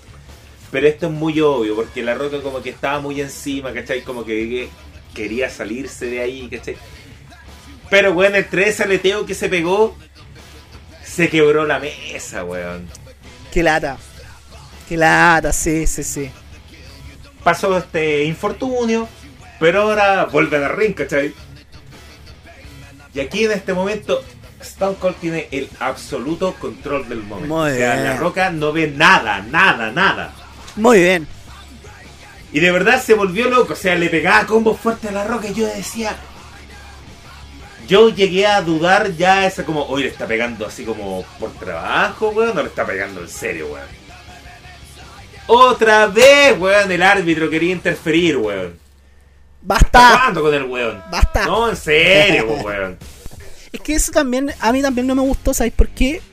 Porque si habían dicho que la lucha era sin descalificación, ¿por qué tanta intervención del árbitro? No me gusta eso. Exacto, yo también decía lo mismo. Claro. Puta, y desde el comienzo, bueno, de la primera vez que vi ese, como si es sin descalificación, que el árbitro no se meta tanto, weón. Exacto. La Roca trata de, mm, de revertir, ¿cachai? El momento. Hay hartas pifias del, del público. Ah. Eh, Stone Cold sigue, weón, con, weón, con combo en la cabeza, La Roca, pero weón, que se ven brigios. Y de verdad, esto, véanlo, esto es un deleite incluso para la gente que no le gusta la lucha libre, pero le gusta la UFC. Ah. De verdad, recomiéndele esta lucha porque se ve muy, muy brígida, weón. Muy bien. Muy realista esta, esta parte, creo yo. Y weón, aquí ya basta, weón, basta, porque el Hebner de nuevo estaba así como no, y lo agarraba a la cintura así como sale. Insisto, no me gusta porque es una lucha sin descalificación, pues. weón. Fuera una lucha normal, Obvio. ya, Todo le encontré la, la razón al árbitro. mira, de cierta forma, ya, podemos defender el momento por decir, ya, a lo mejor es que realmente se le estaba pasando la mano y también le da cierto realismo porque como el árbitro no va a hacer nada, pero no, no, a mí no me gusta. Personalmente a mí no, No. me gusta y, y bueno, lo pueden defender, pero yo siento que no, que le quita un poco de, de fuelle a la lucha. Pero la roca aprovecha acá, weón, y de la nada sacó nuevamente ese lazo al cuello que, que tiraba para arriba. Es que, weón, me gusta. Me gusta ese lazo al cuello. Ya. Bueno, aquí después la roca empieza a darse el deleite, weón. Y le empieza a pegar combo, combo perdona, Stone Cold para arriba, para abajo, weón. Y luego lanzó a Stone Cold al esquinero. ¿Te acordáis que te dije que había un esquinero sin protección? Sí, Y que pasó harto tiempo que todos nos olvidamos de eso. Pero esto es que estos dos tipos se preocuparon hasta eso, así como démosle en detalle a la gente que se olvide, pero que después se lo hagamos recordar, pero en contra del tipo que sacó el esquinero. Y weón, eso, weón, lo encuentro una obra de arte, de verdad. Yo también soy muy fanático de ese detalle. Por ejemplo, en la lucha de la TLC, eh, si bien yo expliqué que Matt y Baba Ray cayeron sobre la, esta torre de mesas, esa torre de mesas la armaron bien temprano en la lucha, pero estuvo mucho rato Sí. ahí. pues. Entonces, es como algo que te pilla un poco sorprendido. Y pasa a veces que en las luchas donde un luchador como que ya des- destapa el esquinero y que a la argolla y le aplica el tiro, es como fome. Sí, es fome. La roca más encima llega, pesca la campana con la que le pegó a Stone Cold, o sea, con la que le pegó Stone Cold a la, a la roca, perdón. Sí. Se la tiró en la cabeza y esta sonó. Esta sonó. Son así, ¡ting! ¡Ting! y bueno, si ya estaba sangrando, aquí yo creo que esto fue peor. Aquí los dos muchachos están botando sangre, pues. Que Stone Cold aprovechó todo el ring. Le pegó un combo y como que se fue para un esquinero.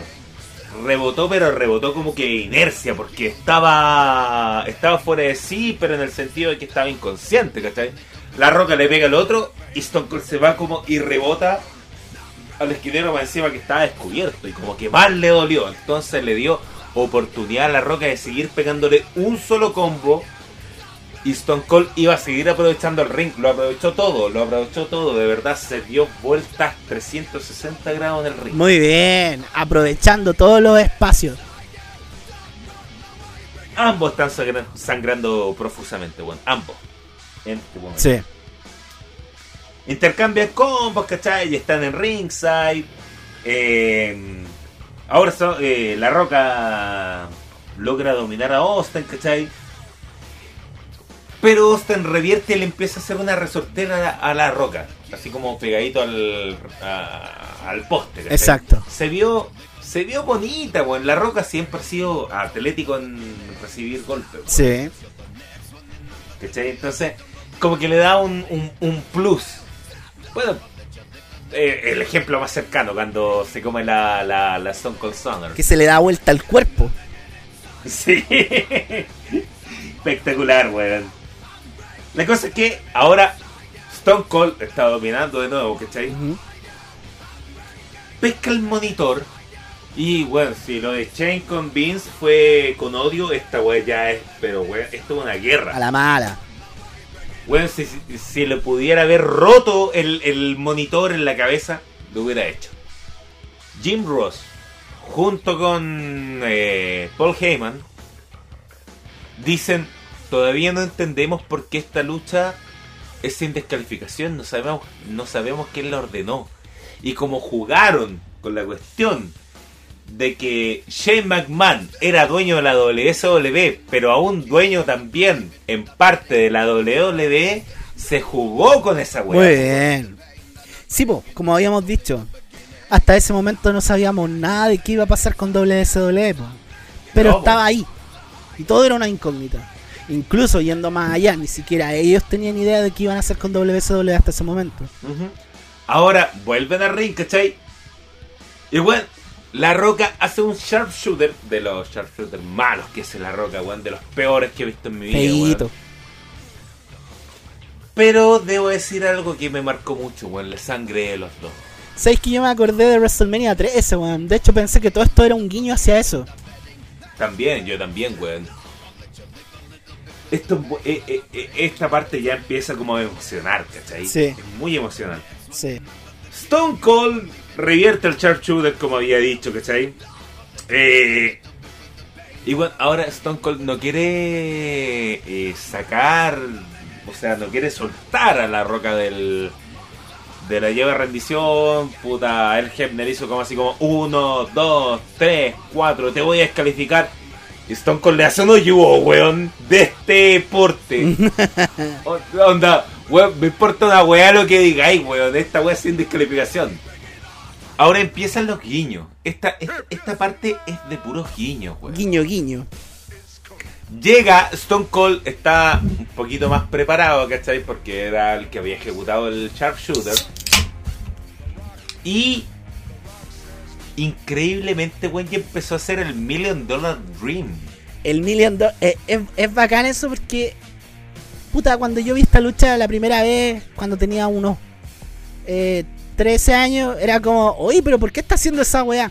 Pero claro, después supimos que cuando Stone Cold debutó en WWF como The Ring Master, su llave final era el Million, Dollar, el Million Dollar Dream, que era heredado de Ted DiBiase, quien todavía estaba en la Qué compañía. espectacular, weón. Y qué, qué cariño para el pan hardcore, weón. Sí, a mí me gustó, weón, porque habla de la... mm, Tenéis que seguir a Stone Cold cuanto a su carrera para entender esto. Igual lo explican en la mesa de comentarios.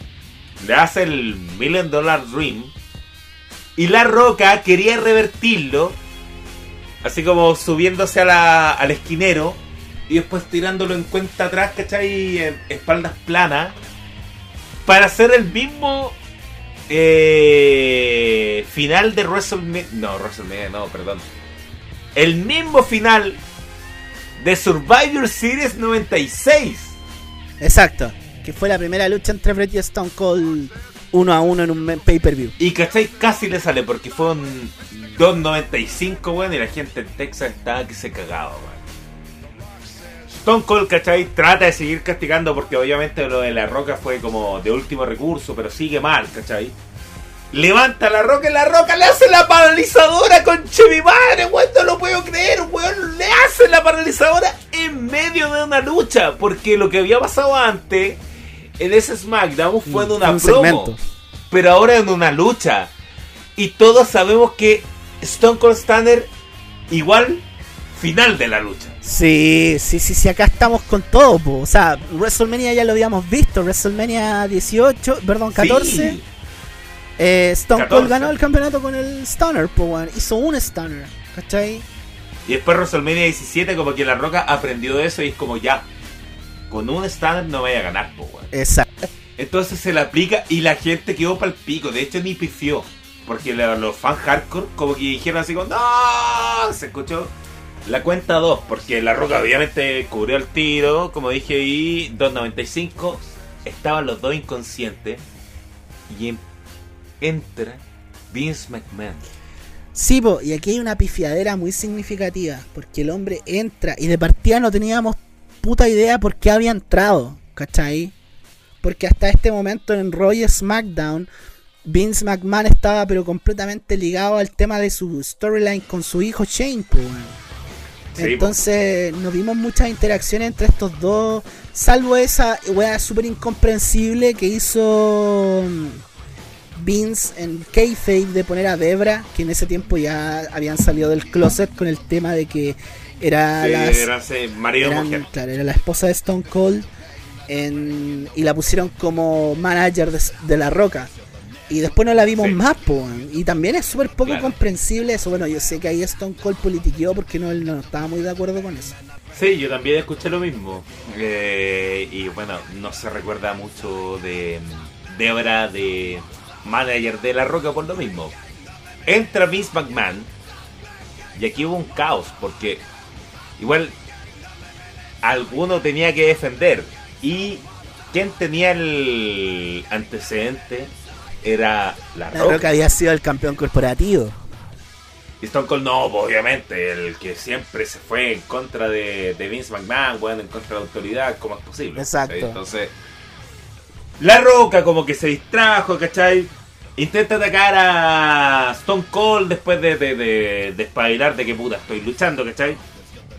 Y Stone Cold revierte con Spinebuster, este Spinebuster que sea Stone Cold que era como no con giro, que hace Triple H. Estuvieron como ahí los dos un poco groggy, ¿cachai? Y ahora La Roca aplica su Spine, se prepara para la movida más electrizante en el mundo de el entretenimiento deportivo hoy por hoy.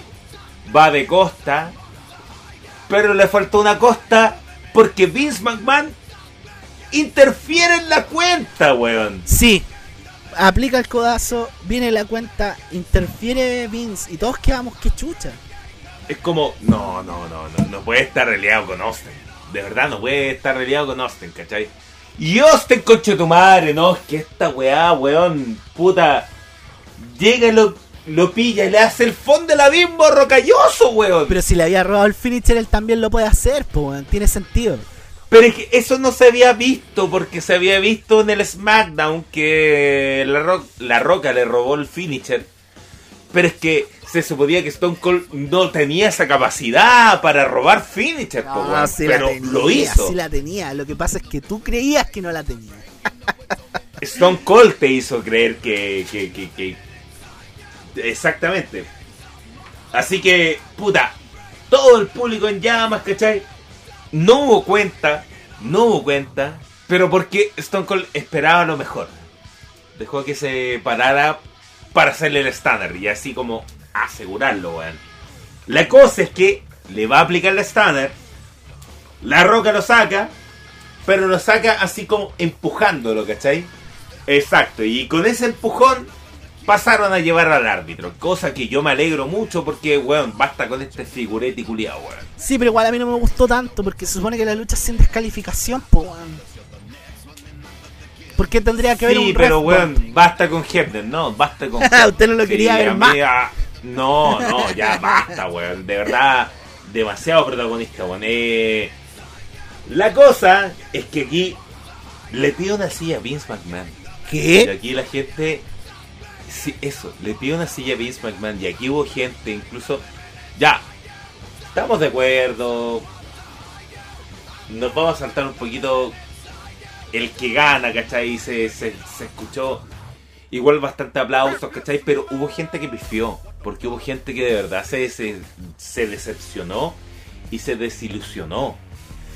Que era la vendida de alma, claro, era la vendida de alma de este muchacho, pues, weón. Que lo vimos durante muchos años luchando contra el sistema y ahora era parte del sistema. Claro, tres años luchando contra el jefe, paliarse, weón.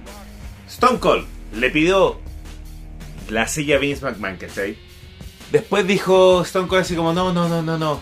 Ven, sube y le pegáis a la roca. Y yo te lo afirmo, ¿cachai? Lo tenía firmado con los dos brazos, ¿cachai?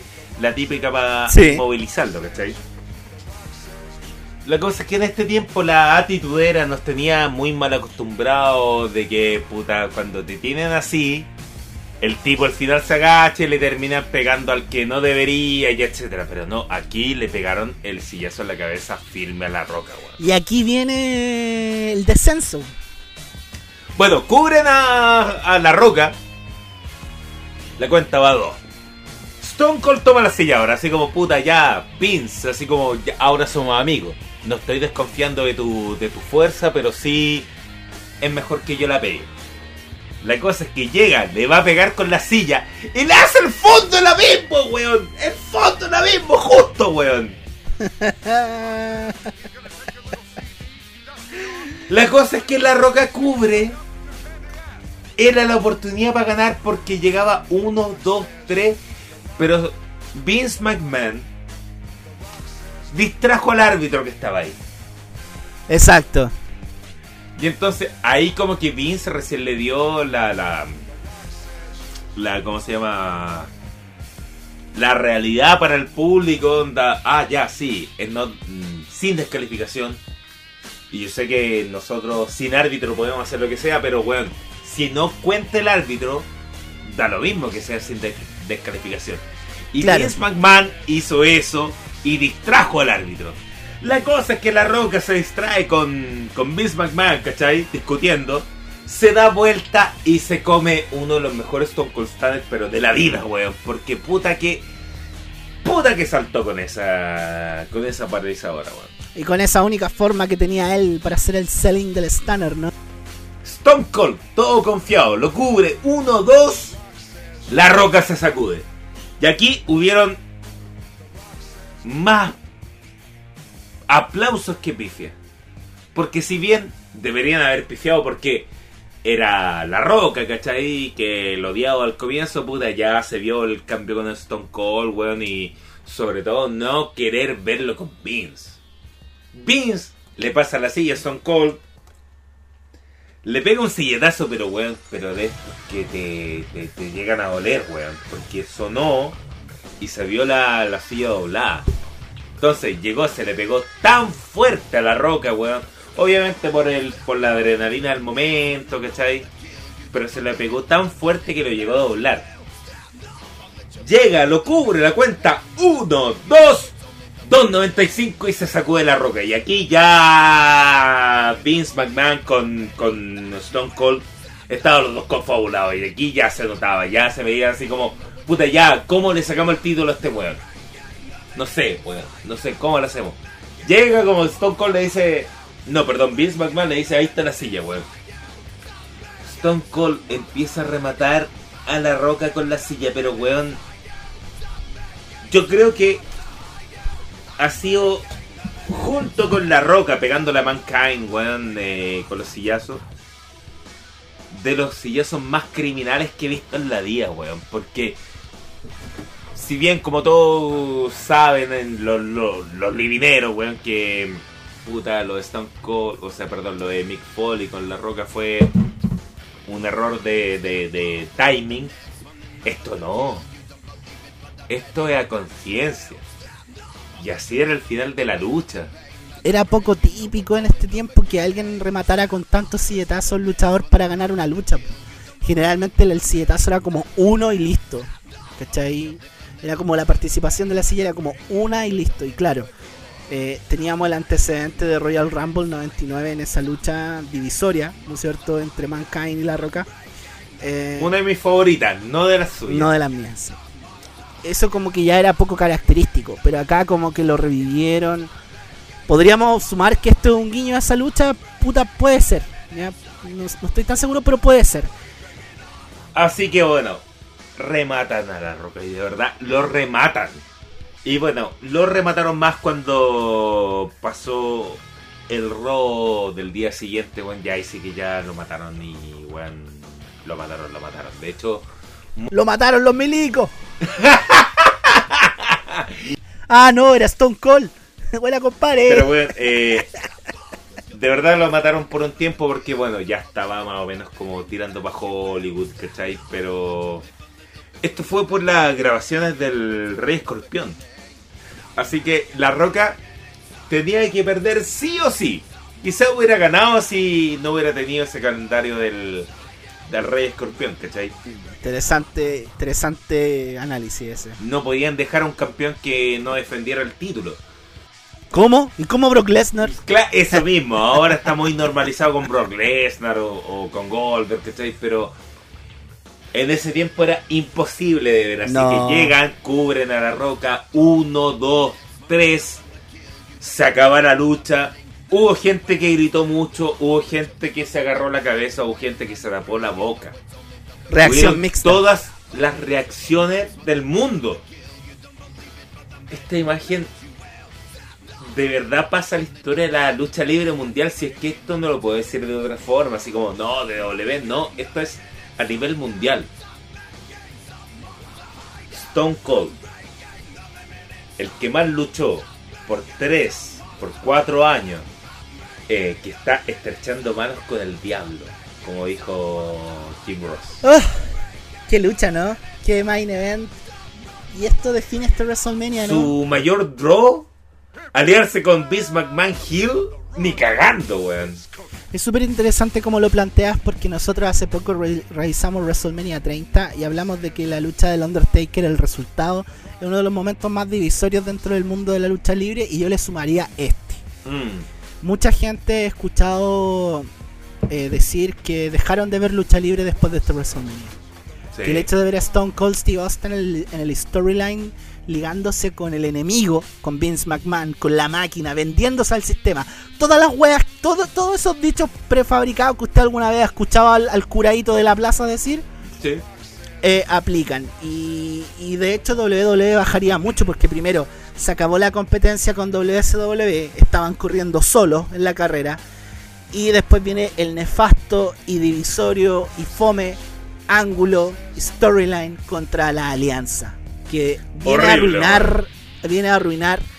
Por eso el año 2001 es súper pivotal po, weón, para la historia de WWE. Porque se viene- empieza a morir la era Attitude y mucha gente deja de ver WWE y toda esa popularidad de los 90 y de los 2000 donde tenían como 6 puntos de rating, 6, 7, 8 millones de personas viendo lucha libre entre el 2000 y el 2005 es solamente hacia abajo. Sí, es verdad, pero pucha.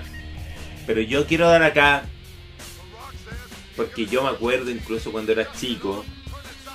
Y no importa el club. La cosa es que uno está alegre por el, por el resultado y por lo que pasó. Yo le doy.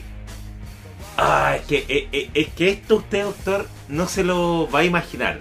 Pero de verdad, yo le doy Ya estoy preparado para sorprenderme. como Libertadores. ¿Qué se imagina? Eh, Colo Colo. Colo Colo 91. Ya, pero no es lo que usted imagina. Ya, ok. No es- ok. No es la final. no es- No es la final la Copa del no Gol es la final. de- Ya, ok. No es la final. Es Estadio Monumental. Mayo del 91. Colo Colo contra Boca Juniors. Ah, ok. El que eh, se contragolpeaban tanto, se conocían tanto que al final había que caer a los combos y al golpe bajo. Golpe bajo para tratar de ganar. Da lo mismo como ganáis, la cosa es ganar. Muy bien. Boca Juniors trató de aplicar todo lo sucio. Colo Colo también, si no digamos así como que ganó en Buenal, o sea, ganó en Descendió. Con- Descendió a su nivel. Claro, claro, eh, ganó en Buenalís eh, en cancha. Pero puta, tiraron combos los de Boca. Colo Colo también, y más encima así como, puta, estamos en Chile, que vengan los pacos, pues weón. Que- y que le muerdan el, y que le muerdan el cachete a, a Navarro El Montoya. perrito, exacto. Así que esa calificación le doy, que es un. Que es un casi 10, weón. Esa, esa semifinal, yo siendo de, de la U, weón, Lo reconoce. la admiro mucho, weón. Sí, sí, sí. Todo aplauso entonces para tu evaluación. Creo que está muy adecuada porque sí, pues había que descender y ganar como sea. Stone Cold descendió y ganó como, como sea. Lo mismo en ese partido. Así que me parece súper acotado. Y bueno, tendríamos a Stone Cold Steve Austin como heel durante la mayoría del 2001. El mismo Stone Cold ha, declarado de que en retrospectiva él hubiese tomado otra decisión, que él sentía que necesitaba eh, expander su carrera y virar hacia un personaje heel en ese momento, pero mirándolo en retrospectiva siente que no fue la mejor decisión. Y importante porque Stone Cold todavía lo seguían vitoreando, po, weón. Y a mí me gusta mucho la etapa de Hill de Stone Cold. Me gusta Ultra mucho, mucho, mucho. infravalorada y demasiado cómica. Mucho, mucho. También muy cómica. Sí. Ay, sí, a mí me gusta mucho. Tiene unos segmentos muy, muy rechistosos. Eh, ¿Para qué vamos a decir el más icónico? El, el de Kurt Angle con el sombrerito de vaquero. I am the champion, my friend. Y se lo que estaba mirándole a los ojos a Stone Cold, my, o sea, a Vince McMahon, Ah, my friend. Bueno, La Roca, como tú dijiste, desaparecería de pantalla. En la noche siguiente habría una revancha entre estos dos en la, cel- en la jaula de acero. 24 horas después de este, de este weón. Y intervendría Triple H y se formaría lo que conoceríamos como el Tumen Power Trip. Ima- imagínate, WSW todavía seguiría funcionando, funcionando, perdón, como, como empresa. ¿Qué así, weón? Nada. Si después de un WrestleMania que se sacaron la chucha Stone Cold con la roca, 24 horas después te dan una revancha y más encima en la reja, weón. No, WSW con, con lo que hizo en los 2000 acá no tenía no, tenía no tenía con qué, no tenía con qué, lamentablemente.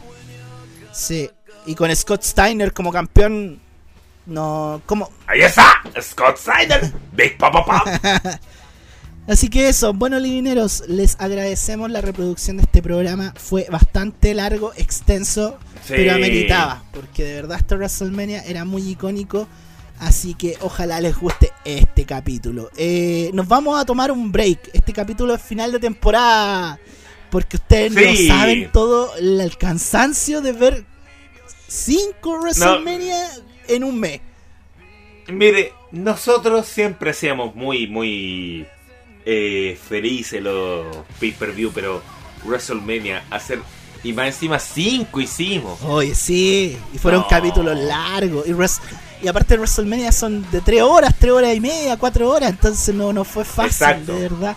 Así que esperamos que esperamos que los livineros entiendan este pequeño break. Tampoco va a ser extenso, no va a ser un mes, dos meses, no. Nos vamos a tomar un par de, Va a ser un par de un semanas. par de un semanitas. par de semanas. Exactamente. Pero volveremos. Y- Livineros, muchas gracias por esta temporada de WrestleMania. Fue muy estresante, estresante, extenuante, pero sabemos que ustedes la van a apreciar y creo que estuvimos a la altura. Creo que hicimos grandes capítulos, estuvimos a la altura de todo, creo yo. No es que sea muy autorreferencial, pero de verdad que siento que hicimos buenos capítulos eh, con nuestros pocos recursos y con este podcast que es más corazón y pasión que otra cosa. Volveremos este dentro de este mismo mes eh, de abril, ¿ok? Nos vamos a tomar un- una semanita de descanso, pero volveremos dentro de este mes y veremos WCW Spring Stampede 1994. Hemos visto mucho WWE, puta, veamos WCW. Sí, así que veamos WSW y este, y este evento es interesante para los livineros. Sí, de tenemos una lucha súper oscura entre un muchacho llamado Stunning Steve Austin. ¿Le suena ese nombre? ¿Quién es? No, no, no. no. Stunning. penca de haber sido, penca, Sí, weón. debe haber sido un penca. weón que no pasó ni sin pena ni gloria. Stunning No. Steve Austin se enfrenta al Gran Muta, leyenda de la lucha libre japonesa. Y tenemos un main event. ¿Y por, ¿Y por qué un weón desconocido pelea con el Great Muta? No, no entiendo. No, están weando. ¿Cómo- qué, qué atención hay que ponerle a eso? Y tenemos una lucha que eh, por, el puro, por el puro nombre tiene que ser buena. Estamos hablando de el glorioso Ric Flair defendiendo el campeonato mundial de WSW ante otro glorioso Don Ricky de Dragon Steamboat. Don Ricky, ¿ah? ¿eh? Oh, el nombre ese. Don, Don Ricky. Ricky. Don Ricky. Pero eso será en un par de semanas más. Así que, como siempre, les decimos gracias. Y por ahora, chao, Livineros. Chao, Livineros.